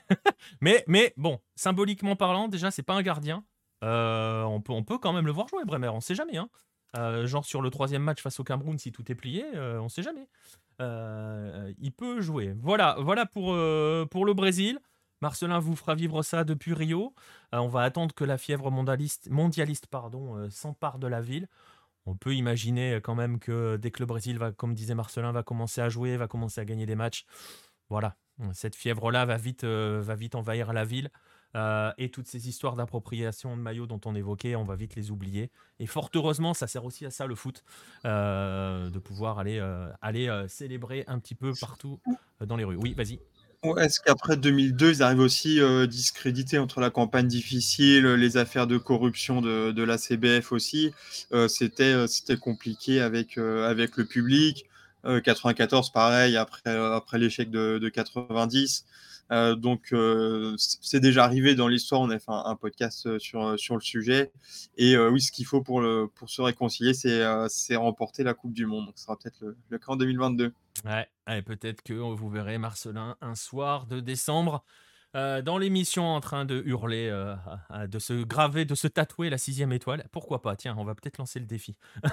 T'es prêt à ça? Non, tatouage, je suis pas trop tatouage, mais j'ai rien fait pour le, le tri de Flamengo euh, cette année aussi, donc euh, ça sera pas pour la sixième étoile non plus. Écoute, on verra, on va suivre ça. On, va évidemment, on entrera dans le détail de cette sélection dans les, dans, dans les jours à venir. Euh, en termes d'équipe, Nostromo, oui, oui, 94 et 2002, c'était, c'était très solide. ces sélections brésiliennes, d'ailleurs, si vous voulez, si vous voulez en savoir plus sur, sur 94, sur cette sélection euh, brésilienne euh, de, de, de, 94. Il y a ça, le 21, le Hello Mag 21. Marcelin en parle justement de cette sélection euh, de 1994. donc n'hésitez pas à vous le, procurer. voilà, vous aurez beaucoup plus d'infos sur, sur ce parcours-là, et entre autres, hein, mais j'en reparlerai un petit peu tout à l'heure. Je veux juste terminer la page Amérique du Sud en vous montrant les convoqués de futurs champions du monde. Maintenant Marcelin ne parle plus. Euh, de ceux qui vont taper le Brésil en demi-finale, donc euh, probablement. C'est demi, hein, c'est ça, euh, potentiel Argentine-Brésil, hein, c'est ça. Hein? La connexion a été perdue. non, mais je crois que c'est ça. Si les deux finissent premiers, ils, peuvent s'affronter qu'en demi, c'est ça. En terminant premier, chacun, ouais, c'est demi-finale. Et il y a un scénario où ils peuvent être en finale, c'est ça? Il y en a un qui finit deuxième, je crois, non? Euh, bah logiquement oui du coup ouais, c'est ça, hein. si t'es en demi tu es forcément dans l'autre euh, ça. tableau je pense donc ouais Bah, après, on, peut signer aussi pour un Argentine-Brésil en finale. On n'y croit pas trop. On a du mal à les imaginer autre chose que premier. Je vous mets euh, je, de leur groupe, pardon. Euh, donc je vous mets le groupe hein, de, Scaloni. Euh, il y aura le détail sur Hello de cette, de cette sélection-là. Il n'y a aucune surprise non plus. c'est un parallèle qu'on peut faire entre le Brésil et l'Argentine. D'ailleurs, je pense que Marcelin pourra le confirmer. On est sur deux sélections qui, elles, pour le coup, ont vraiment leur groupe arrêté depuis plusieurs mois. Euh, enfin voilà, il n'y a pas d'arrivée surprise de joueurs qui émergent d'un coup.